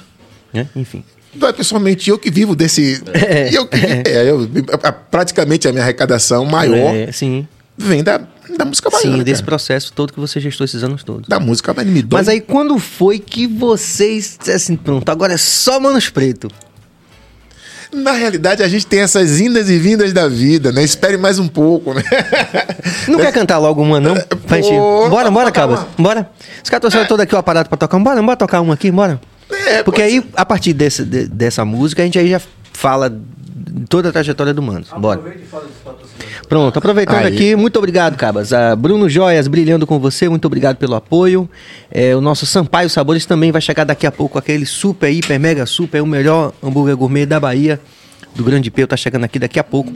A gente começou aqui com a pizza, para tipo uma entrada aqui, mas o Sampaio Sabores é o campeão aqui do Bahia Cash, todo mundo sabe. Cheirosa, pizza. Cheirosa, cheirosa, mas a pizza, né? Você que está vendo a gente, que você tem uma marca que você sabe que pode é, é, fortalecer com a gente aqui, venha, co- é, venha, cole com nós. Cola, cola, cola. Os caras Sua marca pode brilhar aqui também. Vai ser muito importante para o crescimento do BahiaCast. Então procure Jorge Billy no nosso Instagram. Vamos que vamos. Manos Preto. E nas melhores plataformas. Vamos tocar uma inédita, vamos tocar como nossos pais, Marcelo. Tá, aumentou aí porque tava rolando, né? Tá ligado mesmo? Aqui não mexi não. Aí, ó. Ah, tá, aí é só checar. Pode pedir música? Pode, pode, pode sim. Ei, Amandinha. É um. Telefone, né? Ah, essa é campeã. Telefone? A coisa melhor do mundo é pedir música ao convidado e ficar comendo pizza. Depois da pandemia, nunca mais ele foi o mesmo, rapaz. Os instrumentos. Vinha cá, fala, não, mas é outro assunto. Pandemia, depois a gente vai falar sobre a pandemia, né, velho? Pô, velho. Sérgio, veja se não é o cabo aí do, do por favor, irmão. Tem botão aí. Não, o botãozinho, aquele botãozinho mágico. Só passando, pô. Tá todo aberto aqui, todo. O cabo é zero. Mistério. Vamos na energia, vamos na energia. Vamos. É. Daqui a pouco aparece. Aqui tá apertado. Vamos, vamos tocar como seus pais, aquela Ré menor e Mi menor. Aquela... É. Um, dois, um, dois, três, é.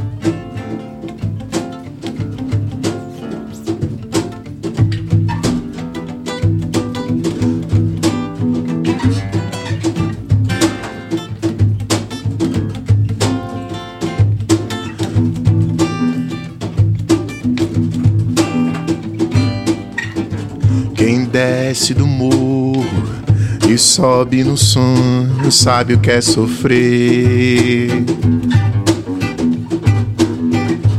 Quem pega no tombo e tomba no asfalto morre sem saber. Quem desce do morro e sobe no sonho sabe o que é sofrer. Pega no tombo e tomba no asfalto morre sem saber. Menino, tira essa mão suja daí. Pois é, pois é. Você vai ter que estudar, se formar e vai ser bem melhor do que eu, que carrego nas costas os grilhões dos leões, opiniões, tudo sensatamente normal, normal. Mas não deixe que te imponham as regras, as rédeas, desilusão. Um olho aberto e outro fechado, pra tudo aquilo que for muito dado. Siga o seu coração. Aguce todos os sentidos vorais, mas não fuja não. Os dias passam e nunca são iguais. Sorri da dor, acreditar no amor, como seus pais. É, meu filho. Sorri da dor, acreditar no amor, como seus pais. Geral aí no estúdio. Como seus pais. É como seus Que pais. coisa boa. Tinha que arrepiado aqui, meu rapaz. Pô. Maria Alice de Carvalho Urpia. Serginho Rocha, sua voz só falando já é um show. Marcelo? Ô, coisa boa, um abraço. Você é nota 10. E aí, Cabas? Puxou, hein? Ah, você tá. Tá bom. Rapaz, Cê- cê- olha, ele não vai, não vai ficar é, sossegado, viu, Marcelo, enquanto não botar esse baixo di- falar. dizem que tem uma- No dia de PJ aqui do J Quest, isso aqui só tinha baixo aqui, ó. Só tinha 50 milhões de baixo aqui. Amplificador Marshall. Dizem que tem uma mística que o baixista não, não se dá com outro, aí na certa ele deu uma limada. Não, ele agora, vai ele, ele agora, se ele, É, pelo contrário. não, Ele vai se ele não ajeitar agora. ali agora, bicho, ele, ele vai acabar o BaiaCast. Ali é. As bandas acabam porque só tem um baixista. Se tivesse dois baixistas na banda. Ué, Exatamente. É, rapaz. Manos Preto. Aí sim. Aí vem essa coisa da gente fazer Manos Preto, da gente. Na, na realidade, deixar bem claro que a gente já vinha tocando juntos há muitos anos. Muitos Oi, anos. tá vendo? Oi? Não mexe nada, não mexe nada. Pega ali com todo cuidado, Bill. Bota aqui junto do É, Marcelo. agora rolou. Tô, diz- tô dizendo, tô dizendo, rapaz. Essa, essa tese tá. Não é baixista, mas não é. John Lennon brigou com quem? Por McCartney. É, Daí você tira. Esses caras são foda. E a gente nunca parou o Manos Preto, viu, Xará? Sim. Nunca, nunca. Quantos anos, mesmo parando pra fazer os projetos? Pra fazer outros projetos. Quantos anos? Ué, Manos Preto. Porque foi os mano, lembra? O S, mano. O S foi os mano. Não conseguia fazer a. Nós três. Os três. Os três. Os três. Os manos três. Ó, com o Manos Preto, eu, eu fiz uma referência do Amarelinho. Nosso disco que tem Espere Mais Um Pouco e coisas assim. Hum. Ele 2010, né? Pô, não, na moral, 2010. toque, toque logo ela aí, vai. Toque essa aí que é boa pra Qual, espere mais um pouco? É, vai, toca aí. Desculpa, moral, tá. gente. Olha, velho, desculpa aí, velho. Desculpa a minha ansiedade aqui, mas. Diz que tem telefone. É o que tem o É, telefone, Ave pô, ela dá essa honra de cantar com a gente, será? Ui. Ave Maria. Um, dois, três, go!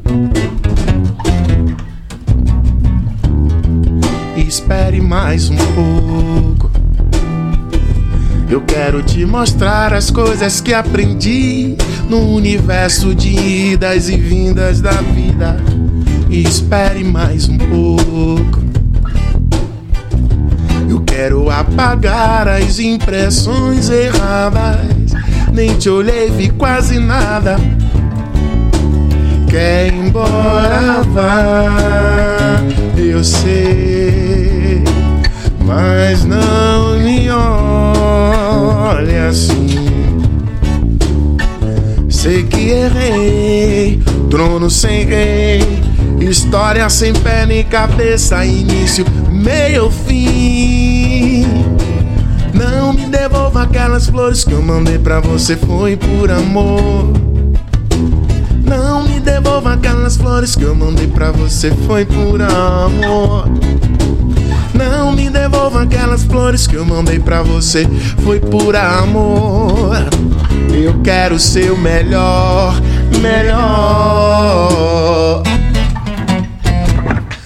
Isso. Geral aí no estúdio. E o telefone, e o telefone? Vamos, vamos, vamos. Telefone. Vou explorar, rapaziada, hoje. Pô, essa aqui. Explorar, cara. É, honra é pra todo cantar dia. com a gente. Pô,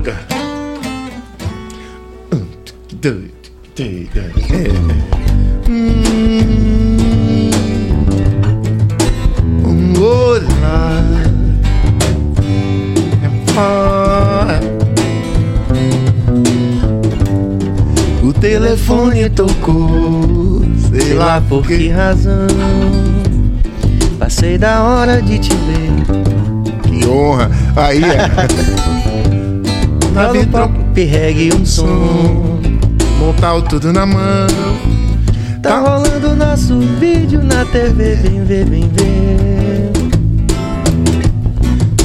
Parece real. Curtir um reggae a dois na moral. Você parece que ler meu pensamento. Tudo fica preso no firmamento. Oh, Aonde? Vai, mande aí. você está depressa, mande um alô. Tô doidinho pra te encontrar. Tu sabes bem Como eu sou. Há um sorriso no olhar. Teu riso tem beija-flor. Paraíso. Paraíso sonhar, a gente quer viver só de amor. É isso aí? Aonde você está? Depressa, mande um alô. Tô doidinho, doidinho, doidinho. Tu sabes bem como eu sou. Há um sorriso no olhar. Seu riso tem beija-flor. Paraíso sonhar. A gente quer viver só de amor. Essa já tava naquele. Essa já tava naquele demo, não tava? Tava. Tava no demo. Essa tava. Essa lembro como se fosse hoje. Pô, cara. Eu fico falando, mano, Espeto, meu Espeto, tadinho, foi a cobaia das honras. Mano, foi. Era. Eu, eu gravava. Eu, eu, eu, aí eu achava que eu gravava, eu achava que eu mixava, eu achava que eu masterizava. Uma cobaia retada, mano, Espeto. Agora tinha muito amor envolvido. tinha muita coisa envolvida assim. Hoje, e a gente ouvindo milhões de coisas assim, cara. Ouvindo milhões de discos, milhões de sons, milhões de. Agora, aí é que tá um detalhe que aí você pode achar também que eu tô de novo rasgando cedo, mas não é não. Eu vou. Dois altos, deixa eu falar. Não, cara. Sim, sim. Que é o seguinte. Quando a gente ouve aquelas gravações clássicas, eu já devo ter falado isso aqui em algum momento. É, dos Beatles. Que naquela em meia polegada, de quatro canais. Quatro canais. Sim. Aí que você vê num canal só baixo, só baixo, no outro todas as guitarras e todos os teclados. Aí você junta aquilo ali e fala assim: se a gente tivesse hoje 250 canais, a gente não ia fazer desse jeito. Não. Porra. Você entendeu o que eu tô querendo dizer? Então é muito mais do que do apoio técnico, né? Eu sempre viajo dessa forma. Acho que é, que é a imperfeição às vezes. E a gente não se dá conta disso como, como artista, porque a gente busca a perfeição, né? Claro. E a gente não, não- começa a não ouvir as próprias gravações ao vivo, por exemplo. Acontece com você? Você sente isso, Jay? Você sente? Poxa, é. Todo mundo curtindo, pode, por aí, você, porra, porra, que- aquela caixa ali foi fora do lugar. Tipo, você só viu. Sim, já, já passei, já passei por isso já também. Mas eu, particularmente, eu gosto de tudo, tudo que eu entro assim para poder participar, né? Eu Sim. vou mesmo de corpo e alma, assim. E. Né, gosto mesmo, gosto. Curto, claro né? que é curto. Claro que tem vezes que você né, ouve com mais calma, assim, porra, podia ser uma caixa melhor, né? Sim. Aquela coisa bem mais técnica. Mas no geral, aonde eu tô, assim, o coração tá mesmo. É. O coração tá Aliás, bom, dos bom. três, É. qual o mais chato, assim, porque, rapaz, esse cara vai No apuro só porque eu fiz uma frase. Qual o mais chato dos três aí? Diga aí. Ó, olha, mas não é mais chato. Não, mas não Pô, pô, ninguém, tô me sentindo assim, desprestigiado, irmão, ninguém come a É pizza. um cara, um pedaço ah, aí. eu- A gente tem. Eu, eu, Ma- Marcelo é um cara muito cético. O Marcelo é o cara mais frio da banda. Disse assim: vocês vão tocar amanhã no Pelourinho, na praça, violão, carrão, não sei o quê. Aí eu já ia. "É!" Aí, Marcelo, peraí. E vai tocar assim, Pelourinho. De graça ali, de graça, vai chover. E se chover? Mas vem vem cá. E É vai botar os instrumentos. Não, Ma- Não, Marcelo, ele pensa na zorra, frente, é. pensa na frente. Ele faz, olha, eu vejo a emoção de vocês, isso é bacana, isso é importante pro processo, isso me alimenta. Mas peraí, quanto é o cachê lá? A distância, não sei o quê. Marcelo, ele é mais exigente. É ele é a gente é conduzido por essa coisa da emoção, né, velho? E aí o artista, ele às vezes não consegue diferenciar. Não que seja prof... é profissional, sim, sou profissional, mas o convite, aquela coisa do prazer que vai ser o retorno, né, dessa coisa de tocar, ele esquece de toda a estrutura que é favorável para se tocar bem, para se valorizar é. e para dormir Concordo. bem também, né? Essa coisa puxa o que o Serginho falou antes sobre de você gravar sua Qual música. Serginho? Tanto você quanto ele. Ah. Porque o Faça Você Mesmo do Manos Preto vinha também de uma inquietação, que a gente ouvia o som dos caras que a gente achava que eram som- sons bons, né? E com a gente não rolava. Aí falava pro produtor, não, vê se não tenta isso, aquilo, outro. Aí, Serginho, só tem maneira de consertar isso. A gente fazendo, pô. Porque eu quero meu som dessa maneira. Eu digo pro cara que dessa maneira ele não entende, ele mostra outro som. Então, já que tem um estúdio, vamos lá. Essa coisa mesmo de experimentando, de ser alquimista, olhem. O som que a gente queria é mais ou menos esse. Nunca chegou o som que a gente queria, na Nunca, verdade. nunca né? chegou, né? Mas também, a gente não vai se arrepender porque quem fez. É, fomos nós e teve Tem- aprovação, é nossa aprovação. A interação da Isa, mas anterior, cabeça. Ela falou alguma coisa sobre Marcelo. A Rosana Almeida, Marcelão, pé no chão. Ah, sim, sim, sim. É, Isa, Marcelão mais plantado. É, Marcelo, É mas Depois igual ela Cabas completou. e Renato, Nunes- é, Renato, né? Todo baixista é assim. Eu acho que é todo baixista de reggae é, são os mais plantados. São mais assim, pô. Eu lembro que eu, eu lembro o Renato tocando com a Diamba, ele virado pra banda o tempo todo, o show todo, e a galera vibrando. É o baixista de reggae. Acho que é, é mais ou menos isso aí, viu? É, pode ser. O instrumento também tem essa coisa de ele passar um ar né, de ser soberano, domínio dos graves e tal. talvez isso, Ele não estremece o chão. é, talvez você pense assim, não, rapaz, é realmente tocando dessa maneira. É como, como, como eu penso, né? É eu, sem saber o que era o baixo, e nem como tocava, que eu queria ser guitarrista, queria tirar onda. e aí quando eu. Como é que toca o baixo assim? Toca assim. Ah, só uma nota, não tem acorde? Poxa, então até que é mais fácil. E a primeira vez que eu ouvi o som do baixo tocando foi que eu vi ali que eu fui escolhido mesmo. Pô, eu tenho que fazer isso. Esse som que eu quero. Aí quando você remete aquela coisa do trio elétrico, eu vi no trio o cara tocando baixo, aquele som ensurdecedor, eu digo, porra, É isso aí. é isso aí. Aí depois vem a história com reggae, que você vê aquela Sim, que o pulsação baixo de é. bateria e baixo, faz, poxa, é, velho. Então é máximo respeito para não só para o instrumento, também para o lugar que ele ocupa dentro da frequência, né, do gráfico, né? Do gráfico, é, da, da, da, Isso, da frequência sonora.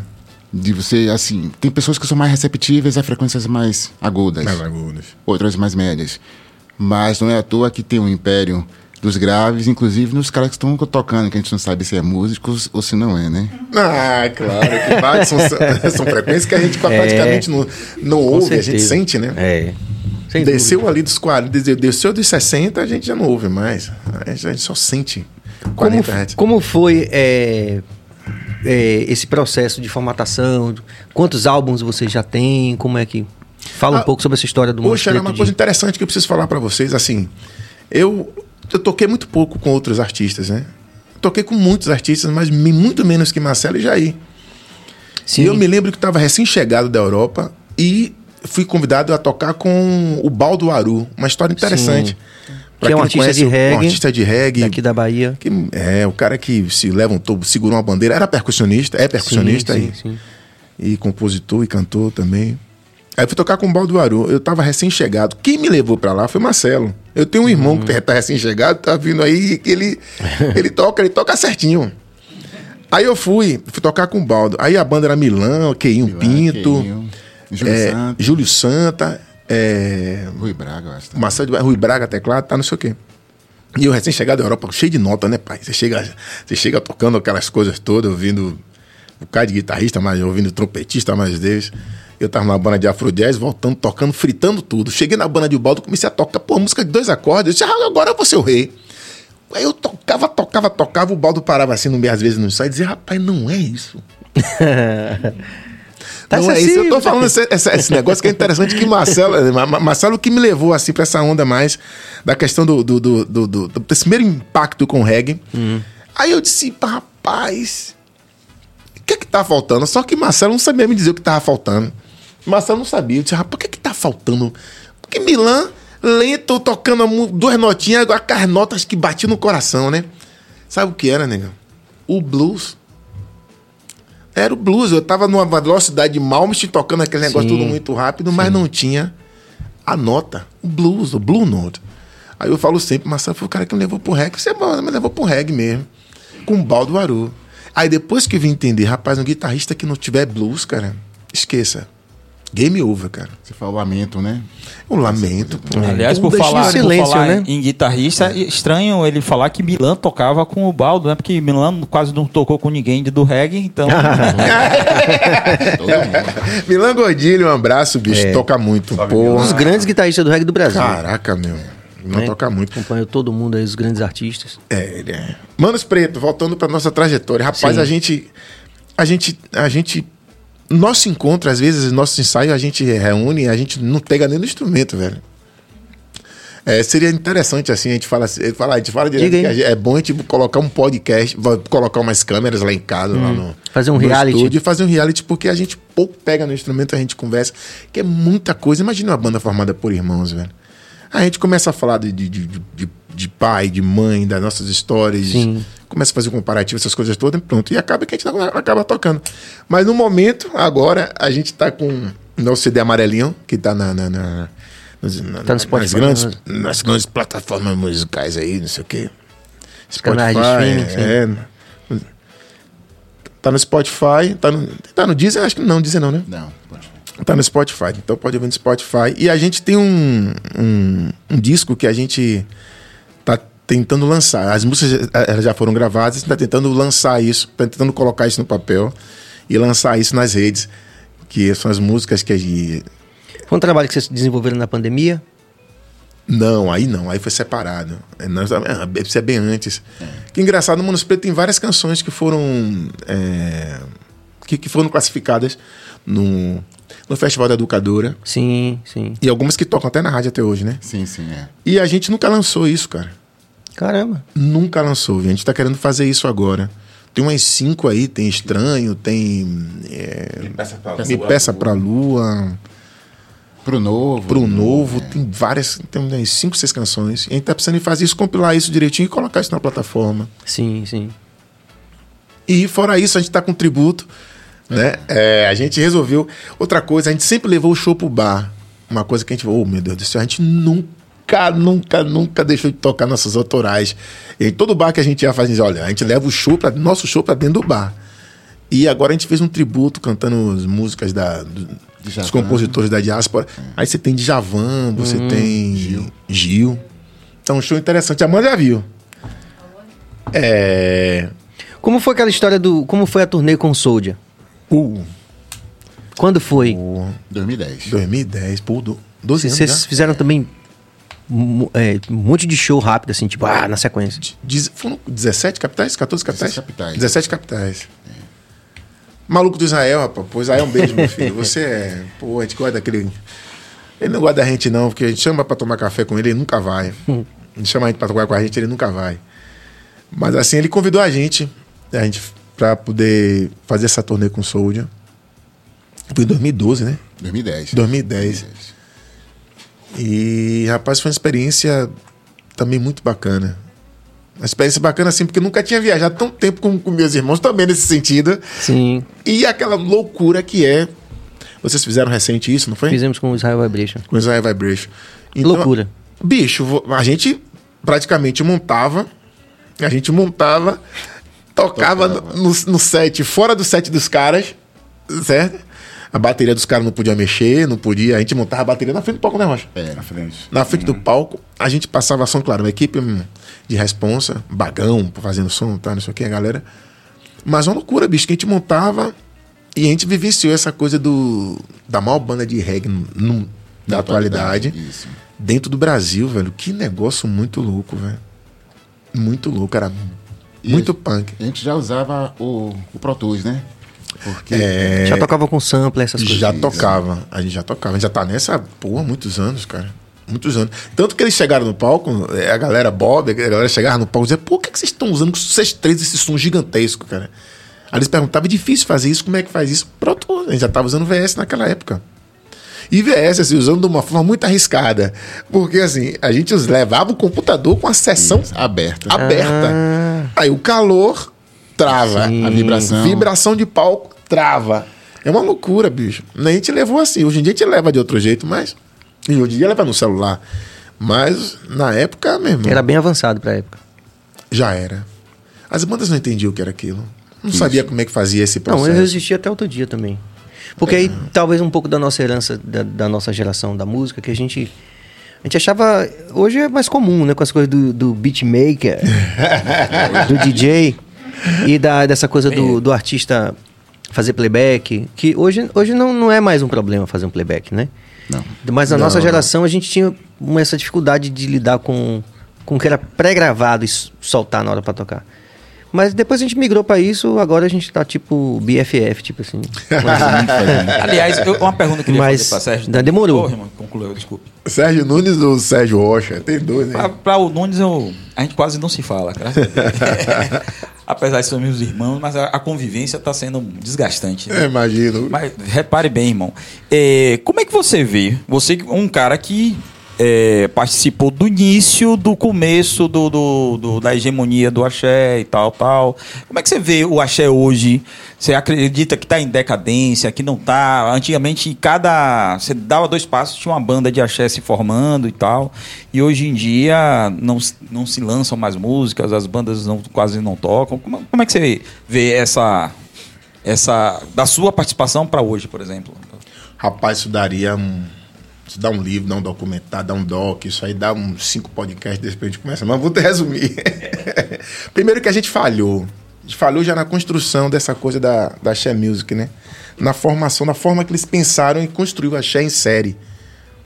Primeiro que vem uma questão de, de apropriação de uma cultura né, negra da nossa cultura e que os caras chegaram, deram uma estética é, branca pra onda, é uma coisa que não, é, que não era. Já deram um título de axé, que é uma palavra que é, não existe nem no.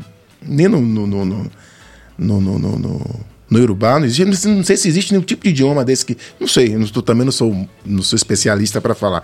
Mas, assim, não existe. Então, assim, a gente começou errando já, cara. A gente começou errando. Que era pra gente ter um, um império gigantesco se nós realmente colocássemos as pessoas que representavam, pô. Primeiro assim, só pra você ter ideia, a gente ia pra dentro do estúdio e os caras diziam assim, ó, faz um grupo de, faz um grupo de percussões, mas não toca aquelas coisas do, do terreiro não, velho. Pô, achei é todo focado no terreiro, pô. A nossa música popular brasileira é toda focada, graças a Deus, ao terreiro. Aí essas casas conseguiram manter a nossa, a nossa tradição, a nossa cultura, que resistiram, né? Resistem. né? e resistem até hoje. Então a gente já- já começou errado. Mas vamos lá. Aí começou errado com essa estética branca, tá não sei o quê, pá, pá, pá. Quem eram os donos do axé? Vendendo isso, comercialmente falando. A galera que, que era estudante do Marista, que era estudante do, do, do Vieira, estudante. A elite, né? A galera que veio disso aí, os caras que. Os caras que não entendiam, não entendem porra nenhuma de música, certo? Os caras não entendem porra de música. Aí pega alguém que entende, paga-se um cachê violento esse cara que entende pra produzir, aí vem o Fredo Moura, vem não sei o quê. Porque a gente esse bolo. E segue em frente com essa estética. Erro maior também. Os caras não se abraçaram, pô. Os caras não se abraçaram. O sertanejo criou um polo que eles não vão sair nunca mais de cima desse bolo, cara. Ah, o sertanejo tá caindo. Cara, caindo como, brother? Você pega uma criança aqui dentro de Salvador, ela não quer mais cantar que nem Adão, que nem Serginho, que nem Edson Gomes, que nem, que nem Netinho, que nem Isbel, não. Ela quer cantar "Ô, ô", chorando. Pô, a gente não tem essa porra aqui, não, velho. Você vai pra noite. É, e com todo, Você vai pra noite Com de- todo respeito à, à estética deles, né? com Tipo assim, todo o respeito à estética, mas isso não é, isso não, não é, isso não é, assim, a gente também fez isso com muitas culturas, a gente passou como um rolo compressor em cima disso, que é um mal do capitalismo. Mas eu falo, a gente errou em não se abraçar e não per não, não vou dizer perpetuar, que seria também muita ambição, mas em não difundir isso para mais pessoas. A gente não gerou mais crianças da Share Music. A gente centrou tudo na gente, pô. Não teve renovação? Não teve renovação. O sertanejo é quem tiver uma, uma unha maior, sobe na parede, pô. Os caras estão. A mesma empresa que cuida de Luan Santana, cuida de Jorge Mateus, cuida de não sei o quê, cuida de não sei o quê. Uma bandinha que tá nascendo, os caras já incentivam, pegam, botam lá em cima, investimento muito grande, e vai não sei o quê. Quer dizer, a gente não fez isso. Quando a gente olha assim, que a gente, a gente é mais cético, quem foi que esses artistas revelaram? Essa nata da Xé. Me fala uma banda que eles revelaram aí, Ivan. Diga aí, pai. A mesma coisa eu falo pro, pro nosso segmento. O segmento também alternativo, não gosto de usar isso, é muito sofrido. É muito so- sofrido. Pô, eu falo, negócio, porque eu transitei nos dois, velho. Assim, eu, eu, eu transitei nos dois, velho. Então eu vi o que é uma Pode falar. organização de uma banda de axé, o que é uma organização de um show da Axé Music, o que é uma organização de um show. Eu tive a honra, eu tive, eu tive o prazer de ver isso. O que é a organização de um show de uma banda alternativa, pô. É muito aqui, É, muito sofrido. é muito sofrido. Pô, é muito sofrido. Doloroso. cara. É doloroso, hein? hein? A turnê. Meni... Rapaz, é doloroso, cara. Porra, bicho. O primeiro carro de Pete foi uma. Foi um, um Fiat Uno, parece. O primeiro carro de Cláudio já foi um conversível, porra. Só pra você ter ideia, a quantidade de dinheiro que circula, a coisa que circula. Então a gente errou muito. Aí você me pergunta como é que tá o axé hoje. A gente tá respondendo pelo erro que a gente teve, né? A gente poderia ter essa união que se tem hoje, dessa facilidade de se fazer o carnaval juntos, de propagar, de dar as mãos e puxar um, puxar outro. Podia ter feito isso há uns 20 anos atrás, pô. Agora, Você sentia isso nos camarins, por exemplo? Vai ter tal banda, tal banda, Claudinha Leite. Os caras, se, um ia lá no camarim do outro, abraçava. Tinha, tinha isso ou você sentia que a entre galera. os músicos, sim. Músico, sim. Entre os artistas, não. Entre os artistas. Pô, Porra, bicho. Tô aqui. Quando tu começa a carreira aqui, que o cara tá ali fazendo showzinho aqui, aí chama Dom, que já tá lá na frente, Serginho vem, alegra, não sei o quê, faz. Quando o cara grava o DVD de 7 milhões, pergunta se chama Serginho. Se chama Duda. Se chama é, Edson é o rei, tudo bem. Mas pergunta se chama outra cara que deu a mão, não sei o quê. A gente errou pra caralho, velho. Eu boto a gente assim, eu, e olha que eu sou músico, eu não fui parte da, da cabeça da onda, né? Eu não fui a, a- artista da Axé Music, não era o cantor de Axé Music. Eu era um cara que produzia, Você- é, era um cara que dirigia. e é com- compositor de músicas compositor, famosas. É, de músicas famosas, tá, não sei o quê. Mas hoje eu enxergo assim, a gente errou muito e tá tomando uma lição muito grande com o pessoal de sertanejo. Ah, que tá morrendo. Não, velho. Os caras não vão morrer. Os caras não, os caras criaram um negócio que, pelo E dos novos que estão aí na cena fazendo uma, essa assim chamada nova música baiana? O que, que vocês gostam, assim? O que, que você, Marcelo Jair? O que, que vocês gostam? muita gente. Essa seara aí Pô, que, que, o- que o. Baiana System. Baiana. O Baiana System inaugurou aí uma seara aí de, de, de novos artistas, né? O que, que, que, que vocês gostam? O que, que vocês curtem? Eu, eu atualmente, eu tô, além de gostar, eu tô tocando com o pessoal da Império Raga. Massa. É, Fal Clássico, Denis Sudória, Bobo Tafari, né? Eles estiveram aqui, né? Sim, estiveram aqui. Então, esses, é, Império Raga, é, deixa eu ver mais, tem uma cantora nova, também, quer dizer, nova não, já tem Raquel? um tempo. Não, é Vivi Aquabá. Ah, Vivi Vivi. Aquabá. É, também tá recente, também tá com um trabalho bacana. Você fez também com, com o Lued. É, Rocha, você fez. É. É, mas assim, da cena, né? Da cena Reggae? Você atual, fala tá atual? perguntando, né? Lued é Tipo assim. atual. Atualíssima, cena preta. É, tá rolando. É, Lued, é, então. Lued Luna. Lued Sim, Luna. claro, é, claro. Lued Luna. Então, esses, quer dizer, tem muitos e muitos, né? Mas o que eu tenho acompanhado, assim, são esses artistas assim, né? Lued, Vivi Aquabá e Império Raga. Hum. Que eu sinto que É. tá com, né, com um nome, assim, com uma carga, né? Já, já fazendo uns eventos, Sim. tanto aqui, aqui em Salvador, quanto em outros, outros capitais. O e Império tá, tá. Eu sei que tinha um ensaio no, no Pelourinho, né? Que tava dando um monte de ah, voltou já os ensaios e tal. Sim, não. Ou é, hoje é, eles estamos tocando lá num, num bar chamado Eco, Eco, lá no Rio Vermelho. Ah, sim. Sei. né? Estamos residentes nessa casa, né? na, na casa, né? Na casa. Fazendo de 15 15.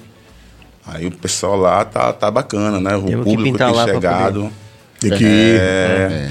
Faz- Vai fazer uma vertente diferente, né? É, lá o, o Raga, né? Faz o Raga assim e tal. Essa proximidade com, com quase o pagodão, mas só que Sim. né, o Raga já tem umas mensagens mais voltado para o social, né? Voltado para africanidade. Mas e a tal, parte tal. rítmica, sim. Mas a parte rítmica é bem É muito próxima do pagode, né? É, a do clave, pagodão. É, do... a Porque meio que clave, desbloqueou. Na nossa época tinha, tinha um racha, assim, tipo, o pessoal do. né? Não podia misturar. Mas hoje parece que os meninos estão vindo mais desbloqueados e estão é, naturalmente se apropriando dessas linguagens Isso. todas. Isso. Apropriação é o termo ah, mais adequado. Que é o que o, você chegou da Europa com essa. O Pum. Já É com essa cabeça, né? é engraçado a gente sair daqui dizendo, não quero tocar. Eu, eu tocar Xé Music, eu tocar pagode, eu tocar bicho. Isso é um- uma falta de conhecimento, bicho. Total, né?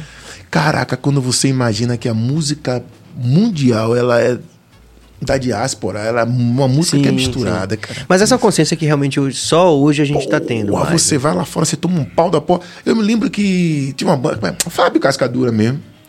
Teve, teve período que ele foi pra São Paulo, ficou um período de São Paulo, quando voltou, voltou com percussão. Sim. Foi, foi, chegou a rolar. Eu cheguei a um show dele É. que ele tava com percussão. Bicho, é inevitável. Você tá onde? Você é de onde? O que é que você toca? Qual a sua cultura? Quem é você, brother? É filosofando o tempo todo, né? Conhecendo a história, você vai entender, pô. Você vai entender. Mas houve um tempo porque precisava dizer, né? É tipo o Tom Zé quando fala da família dele, que Tom Zé disse que ele tinha uma família que tinha uma, uma, uma, uma vida já assim, digamos, um padrão de classe média. Mas era todo mundo muito militante, né? Aí quando os tios davam é, dinheiro para ele comprar refrigerante, assim. Toma, vai tomar refrigerante, mas não tome Coca-Cola! Pode ser, tá? Vá. Então, assim, houve um tempo, eu já falei isso com alguém também aqui, que fazia sentido essa divisão, né? Assim, por exemplo, a coisa do rock. O Marcelo Nova, inclusive, é, é, toda a história dele foi essa, essa ruptura, Essa né? ruptura. Sim, sim. Então, hoje a gente tem uma consciência, e quando eu digo a gente tem uma consciência, como, sociedade, a gente tem realmente mais uma consciência da diáspora. Não se falava, né? Não se falava diáspora, de- assim, de, de maneira tão corrente como a gente fala não, hoje, tô corrente né? quanto hoje, não. Hoje já existe uma compreensão do que, né? Já, já, já sim. É. De, Na- to- na- de todo esse processo maior. Mas se você não fosse do movimento, não, de- assim, na, não tinha rede social, enfim, não se falava dessas coisas assim tão Não, abertamente. não se falava. Você não tinha uma Djamila Não. Você não tinha Assim, uma você- Carla Cotirene, você... Você tinha, mas talvez não tivesse esse poder de pessoa. Isso, exatamente. Você tinha Milton Santos. Essa mídia. Você, Você tinha Milton Santos, tinha Milton mas Santos. você não tinha, por exemplo, uma mulher preta chegando como Djamila dizendo assim, ó, a ideia é essa aqui na Globo. Não tinha. Então é um processo que foi se desenhando à medida que fomos, eu digo, fomos como povo, né? Avançando, né? Batalhando, refletindo e para chegar até essa, É. essa, essa concepção que a gente tem hoje, que é mais quando você, você vê as meninas daqui, por exemplo, do, do trap chegar aqui já falarem da diáspora, Sim, sim. né? Artistas mesmo têm 20 anos de idade.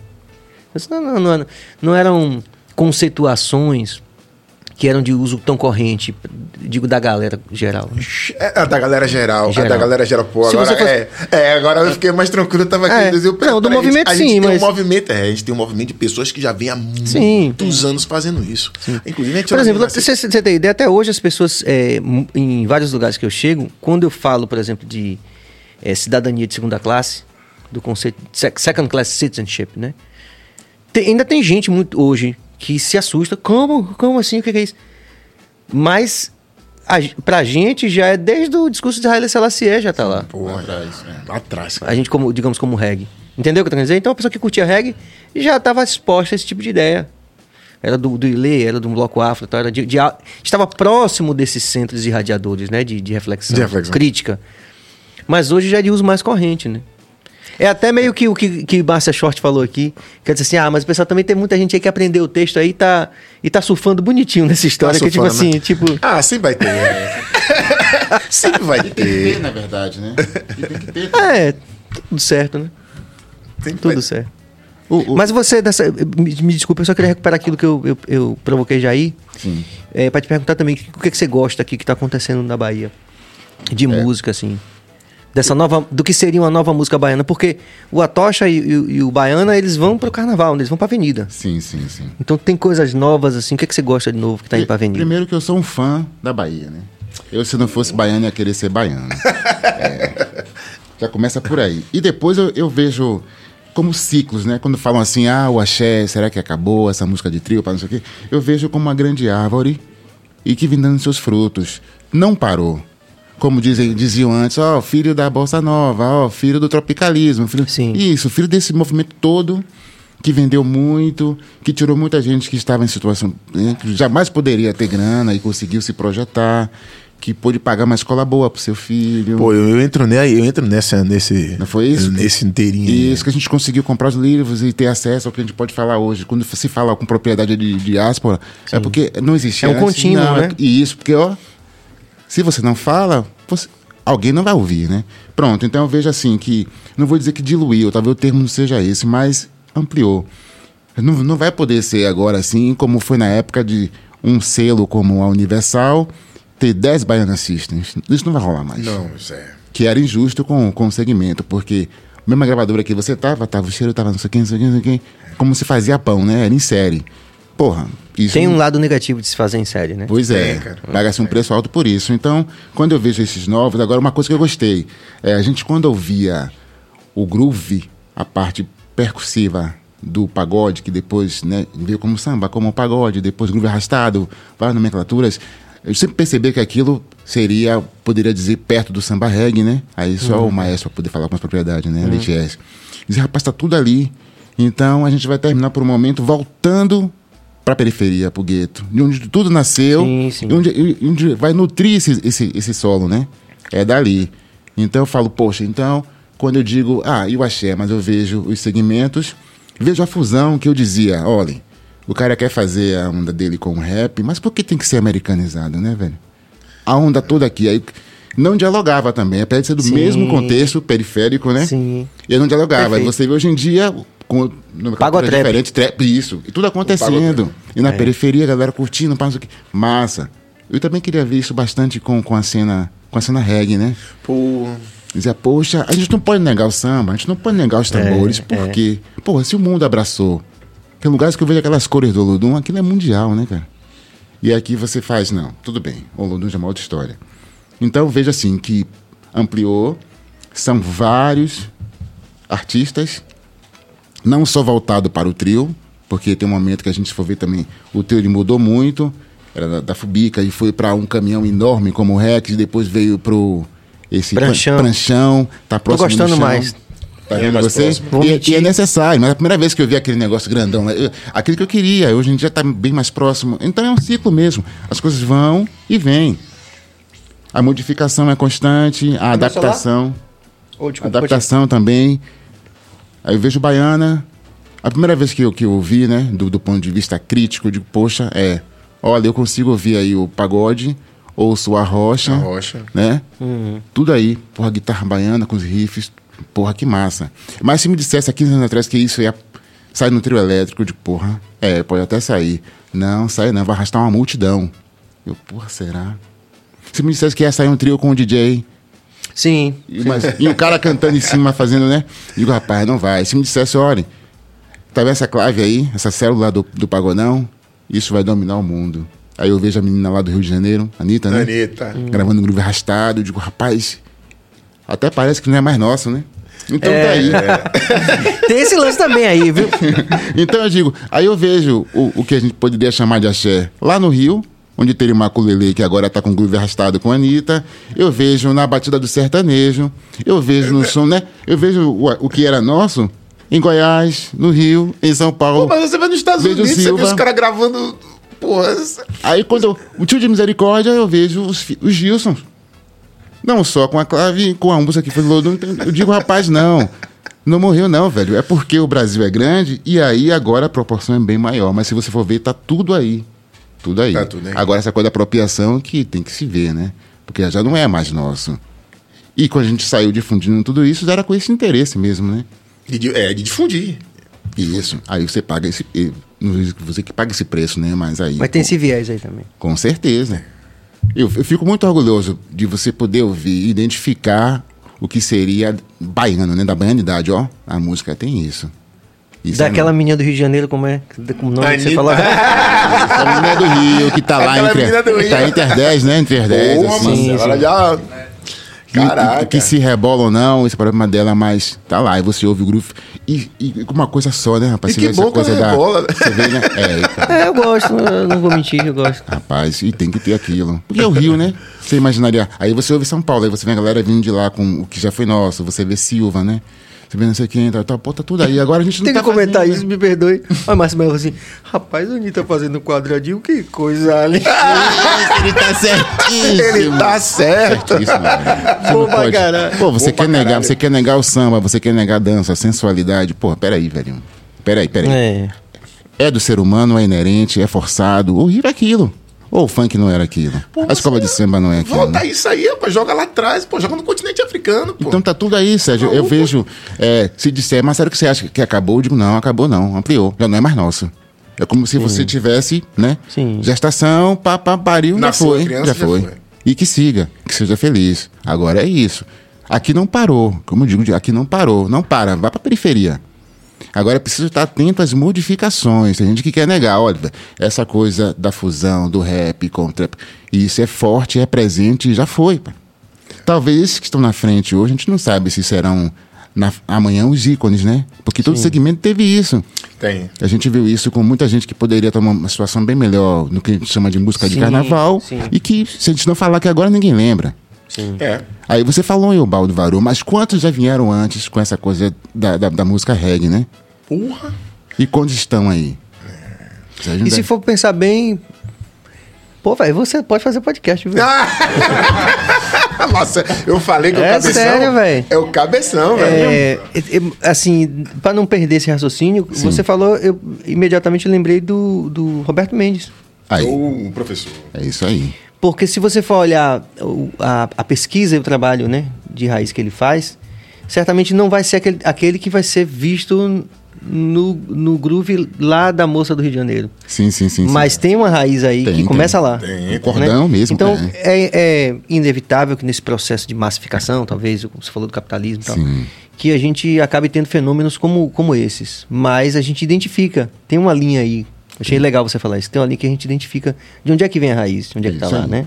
É isso aí. É, e- Bom pra caralho. bom, bom, desculpa. É, e quando você. é, eu costumo aí pensar, para não fugir o raciocínio, que você fala de uma mesma matriz, que poderia ser, dando tudo isso como resultado.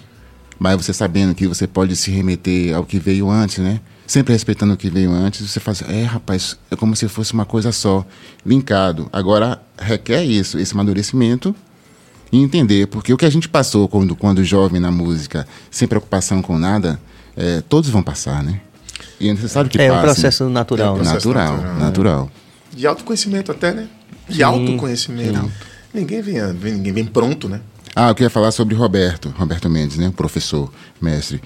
Também uma, uma outra grande injustiça. É, a gente fala a música da Bahia, né? Olha o tamanho do estado e olha as, Sim. as particularidades, né? Porra, é. Tem essa coisa em Salvador de achar, né? Que Salvador é a Bahia. É, a Bahia, é. É, Porra, no, que é o bota pra lenhar, no né? meio de 417 municípios É. aí, Marcelo. Não, que, assim, 417. e, e que a cultura da Bahia é a cultura do recôncavo. Isso. Que é a cultura predominante, né? É, Diz assim, a é, cultura da Bahia não. O que acontece na O que acontece em Salvador é que representa o Estado, O é. Estado. Pronto. Que é, inclusive, eu falo isso direto, né? Você pega o mapa da Alemanha, você bota dentro da Bahia. A Alemanha, a Alemanha é menor do que a Bahia. É pequena, menor. Alemanha, né? Então, É assim, menor. quer dizer, é algo, uma reflexão muito relevante essa. Ou leva para tudo isso. Não só quando você tenta no seu próprio estado você se sobrepor como, né? Como sendo a, a, a voz, do, a voz do estado sou eu. Nada disso. E quando você vai, com a gente fez, fez muito isso em Bicaretas, que eu percebia que quando eu chegava na cidade, que alguém me dizia, olha, eu tenho uma banda aqui, eu queria que você ouvisse, que eu, botava que era música baiana. Você, pô, o que está acontecendo? A gente está passando como um rolo compressor mesmo, é isso, é, velho? Sim, Marcelo, é. Eu quero, eu quero uma coisa de vocês aqui, porra. Foi, foi complicado nessa época. A gente tava ganhando dinheirinho e tal, mas tava massificando. Sim. Eu via, eu, assim, eu via várias Ivetes, várias Claudinhas e tal e tal. E o lance de cada um de identidade, de ser original, a gente perdia com isso, fruto do que é a massificação. Não que hoje não, não aconteça, acontece também com outra ferramenta. Porque quando eu paro para ver o que as crianças estão brincando ali e dançando, não sei se aquilo é dança realmente, você faz, poxa, tá tudo mudando, velho, globalizou. E essa coisa mesmo é de canibalismo, né? É de massificação, Sim, né? sim. E quando pega para você entender, aí você tá com o discurso, porque você tá mais experiente, o jovem não vai te ouvir, eu não ouvia, que dirá ele? Qual é, meu tio? Qual é, meu tio? Qual é, Você- meu qual, tio? Pô, meu tio? Qual é? Que Ah, caretice, né? Isso, Ô, a, meu a tio. música é essa, você faz Tá todo mundo fazendo, tipo. É, pois é, muda os conceitos, muda-se tudo, mas a vida segue. Aí você para, poxa, eu preciso mesmo, eu quero esse garoto como meu, assim, o cara que vai pagar meu o ingresso para me assistir. Eu até poderia querer, mas não era assim, né? Não é assim, o jogo não é esse. Então, É. aí você volta pro seu nicho. Quem que você quer para ser, pra ser o seu público? Aí eu, pô, será que eu, que eu quero para meu público? Não. É. Eu sou escolhido, né? Vai- na verdade, o cara que vai dizer, pô, eu gosto de você, velho. Agora você tem Instagram? Não, então. eu Então. Porra, então. não- Eu não gosto mais. Tem TikTok? O Mano dos Pretos já faz dancinha no TikTok já? Porra, não, nego. Não? Amandinha, por favor, pra amanhã isso, viu, Amandinha? Amanhã ensaiando, desenrola, bate e Não, joga esse de ladinho. Joga de ladinho. Essa eu sei. É, desenrola. Não, não, tudo bem. Mas você já tem esse vídeo do Mano dos Pretos já no TikTok? Não, a gente não tem, não. Ah, pô, então tem que. Não. É tem que mesmo? fazer. O Adão tem? Você tem? Tô providenciando. Ah, eu tô, ah. inclusive, querendo Bahia fazer. Eu, tô, tô querendo convidar Edson Gomes pra gente fazer esses vídeos. Fazer vídeo. Se a gente fizer, te derruba a internet. massa. Aí Já entra pensou? o feat, né? Aí seria bom o feat, a participação. Aí é Exatamente. Massa, né? Massa. É, eu, Isaac, Jeremias e, e Edson Gomes fazendo essa dança aí. Massa, mano. Massa. A gente tem que desconstruir isso, né? A gente tem, tem uns É. tabus, né? A gente é muito. É. É isso que, tá- é isso que distancia da garotada, né? Porque muda-se tudo, né? Muda-se tudo. A gente, a gente viu de conceito de que era um ou outro, agora são outros e outros. Outros e outros, é. Isso aí, mas quanto vai ser com, com a arte no geral, com a música no geral? Porque assim como Salvador se achava como uma Bahia, a Bahia se achava como a dona do Brasil com a sua música, e agora tá o mundo, né? Agora tá o mundo, então. Viva Goiânia. Eu amo Goiânia. E, e Lindamente. Olha, ainda bem que é Brasil. Ah, bom, ainda bem. Ainda. E vou dizer uma coisa mais. A máquina da Share Music produziu muita gente Sim. que não tinha um terço do talento que aqueles caras têm cantando. Você já viu aqueles Ah, caras sim. cantando, gente? Sim, é bom falar, é. Você já viu a organização de banda, a sonoridade? É. Peraí, é, não quero, É. não quero culpabilizar ninguém. Eu quero dizer o seguinte. Que vamos tirar as coisas boas, É. né? Vamos aprender as coisas. Cada Mas segmento. é aquilo que eu lhe falei, né? A mesma pessoa que, que assiste Big Brother, eu tenho alguns exemplos, não posso citar aqui pra não entrar em, em crise familiar. Mas a mesma pessoa que fala Globo Lixo na família, tá assistindo Big Brother todo dia. Quer dizer, como é que se concilia isso? Quer dizer, porra, peraí, os caras. Você pode não gostar tudo bem do resultado do sertanejo, por exemplo, ou, lá, É. da- ou da moça do Rio de Janeiro. Ou linda. aquela moça. Aquela menina do Rio. Aquela menina do Rio. Mas, é, menina do Rio, isso até dá um, um bom TikTok. É, mas acontece que é, a gente tá indo. A rede social tá nessa. na idade do, do comentário infantilizado nesse sentido, no geral, né? Quer dizer, como é que você concilia? Você ao mesmo tempo você sabe que é uma das maiores é, emissoras do mundo, que tem um. Aí assiste Pantanal e diz, ah, que imagens lindas. Então, peraí, você não acabou de dizer que é Globo Lixo? Peraí. Puta que pariu. Minha gente, tô conversando aqui com o Manos Preto aqui, esses meninos de ouro, assim, uma conversa que. Um deleite aqui, uma delícia conversar com esses caras aqui. Eu tenho certeza que eles já se encaixam na tipologia de fazer a parte B. Opa. Porque não deu tempo da gente realmente falar tudo que a gente gostaria, de muitas histórias. Eu queria, por exemplo, fazer uma investigação do do da sua permanência lá no, na Alemanha. Tenho certeza que são uns insights muito cara. importantes também. Oh. Mas a gente faz o seguinte: a gente combina que a gente vai fazer um B aqui para poder a gente tocar. Né? E a gente faz uma pauta. Lado B. E bota, bota como último item da pauta aquilo que tem no condomínio. E o que ocorrer. E o que ocorrer, Ocorrer, né? certo? Isso. Pô, é muito grande, cara. A gente não filosofou, a gente filosofou ao mesmo tempo, a gente não falou dos livros, a gente não falou dos discos, a gente É. não falou. Pô, é muita coisa, mas É. mas, mas é massa. Mas é bom, é bom saber que é, Foi um bom começo. é um bom começo. Eu queria terminar esse bom começo é, pedindo que vocês é, mandem a mensagem que vocês quiserem, para quem vocês quiserem.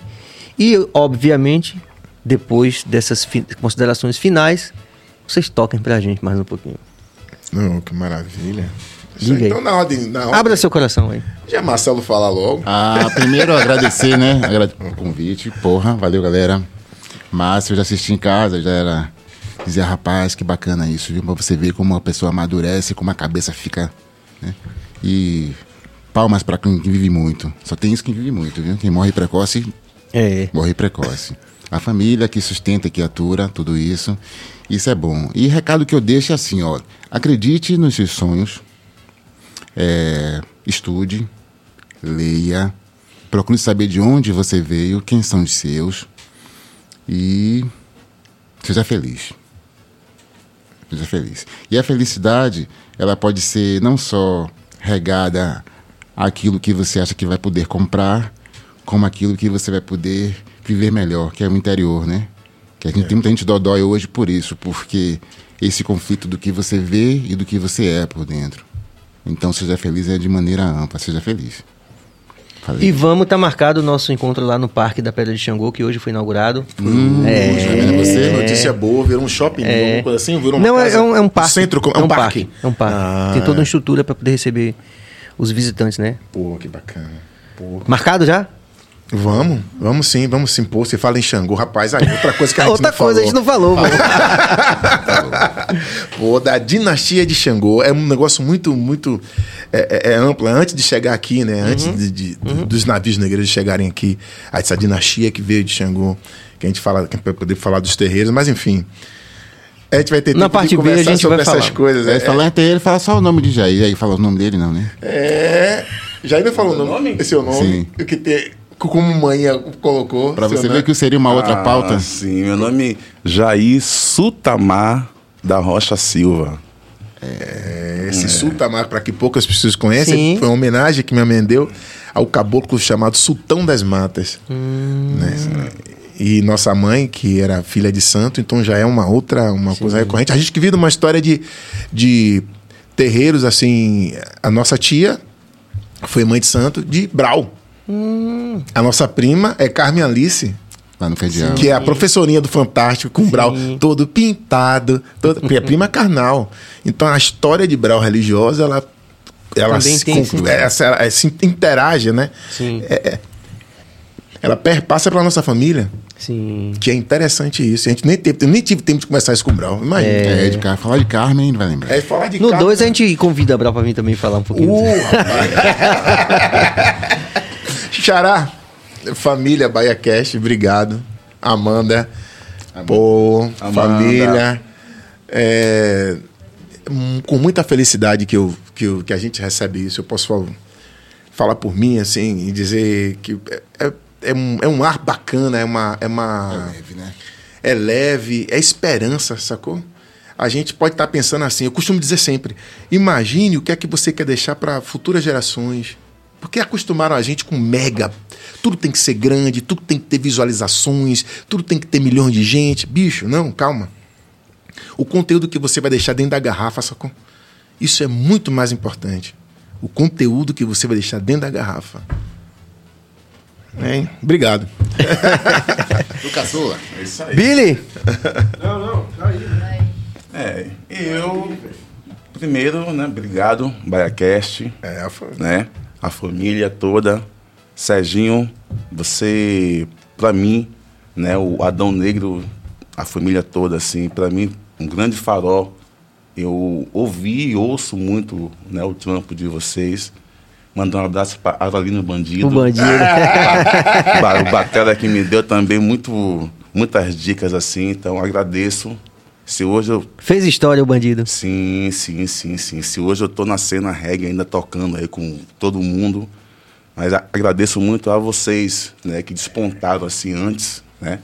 Há 20, 20 e poucos anos atrás, né? 27, mais ou 27 menos. anos. Então, assim, agradeço. E é isso, família. É... Saúde e paz para todos, né? E acredite nos seus sonhos, né? E vida que segue. É isso aí. Eu tenho uma pergunta aqui que pode ser depois, por trás das lentes. Vem cá, bicho, Manos Preto é o quê? É reggae, é pop? É... eu tenho curiosidade de saber disso. Eu tenho anos fazendo isso, ninguém nunca me explicou o que é Manos Preto, Billy, na moral. É música. Ah, muito bom. Você pulou é nessa, sério. A gente o bicho? A gente é o quê, velho? Na moral. Música, velho. E música das boas. Né? É, Se a gente boa. rotula, às vezes estraga. É. O negócio é. Vamos deixar a obra aberta, né? Alguém já falou sobre isso, de mensagem subliminar? Essa garrafa é. Não. Olha a minha Bahia preta. Pô, eu falei, Ah. eu falei que eu, eu falei que é uma baiana. Se não fosse baiana, eu queria ser ban. Porra, que tal? Bahia É. preta, se ligue, viu? Que é, boni é bonito isso, né? Como a- quem lê, se lê, né? É, Como a obra se completa em quem, em quem recebe, né? Quem recebe? É, a arte, ali né? eles realmente eles são os convidados. O branco é, É. convidado, não, né? A Bahia é preta, É. os caras são só os convidados. Olha, pelo amor de Deus. A cor dessa cidade. Ô, ô, galera, agradecer mesmo demais, assim, até isso que Jair falou da referência, assim, porque afinal de contas a gente tá aqui com o Cardoso mais uma vez. Cardoso vem de vez em quando, fica ali no cantinho, às vezes ele fala, às vezes o convidado sai ele fala, mas Cardoso tá aqui também, que foi um é, sócio fundador do Adão Negro. Então, Jair, mais do que nunca, acho que é é legal a gente fazer essa referência, porque essa, essa, o que foi referência para você também é grande, grande parte desse legado também é obra de Cardoso que está aqui com a gente também, que é compositor da música. Aliás, Adão Jair que foi aluno de Júlio Santos, viu? É. Começou com o Júlio Santos. Sim, sim, É. sim. Cardoso, obrigado Bota aí, meu um, irmão. Adão Negro, que Eu são lembro, lembro. Eu lembro, lembro, lembro. várias músicas. E que se for fuçar bem, ele também sabe muita história da época da Companhia do Pagode, que ele tá lá do- na história do Terra Samba também. Ele tá na história do Uma hora dessa ele vai ter que vir aqui contar a história do Terra Samba também, várias outras histórias que ele. Largar o doce. É. então é isso, Billy, você vai falar da agenda antes que a gente os meninos cantem? Amanhã teremos Penetra Pod, que é outro podcast que fala sobre sexualidade e, e- e questão do, de manter bem o corpo e a mente. Né, apresentado por Maiara Magalhães e o e Hugo Fetal, que são um casal. hosts. E teremos amanhã uma policial da, da, da PM, que é influencer, é, é, Flora Machado, vai estar aqui amanhã. Beleza. Na próxima semana a gente segue com quem? Aí você me quer, não, tô brincando. Na próxima semana, segunda-feira, teremos Leviano na segunda-feira. Desligou, velho. Desligou, velho. Francamente. Então, nós teremos. Ele voltou? Voltou, então, voltou. na segunda-feira nós teremos Leviano da Rache. Na terça-feira será Mano Góes. e na quarta-feira teremos Bel. Bel Borba. É. Eba, Viva a arte! Viva a arte! É isso aí, rapaziada. Muita paz e muita luz. Amanhã a gente segue com o Penetra Pod aqui. E na segunda a gente está de volta.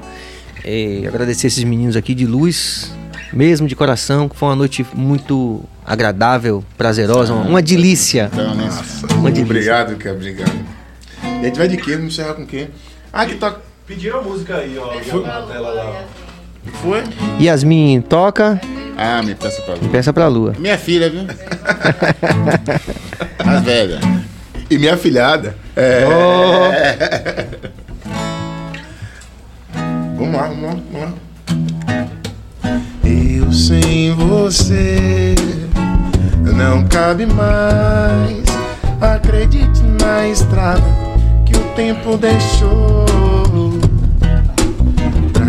Entender o silêncio da paz? Livre e solto como o vento, não vou me perder de você.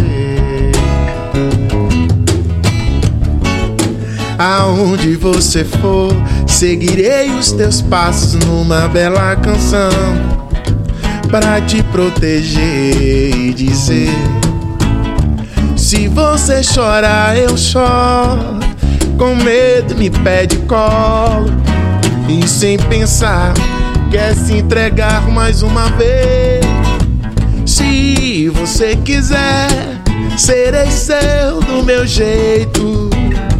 Mas não me pergunte, por favor, que dia eu volto de novo. E quando a saudade apertar e der vontade de chorar, me peça pra lua, eu vou correndo te abraçar.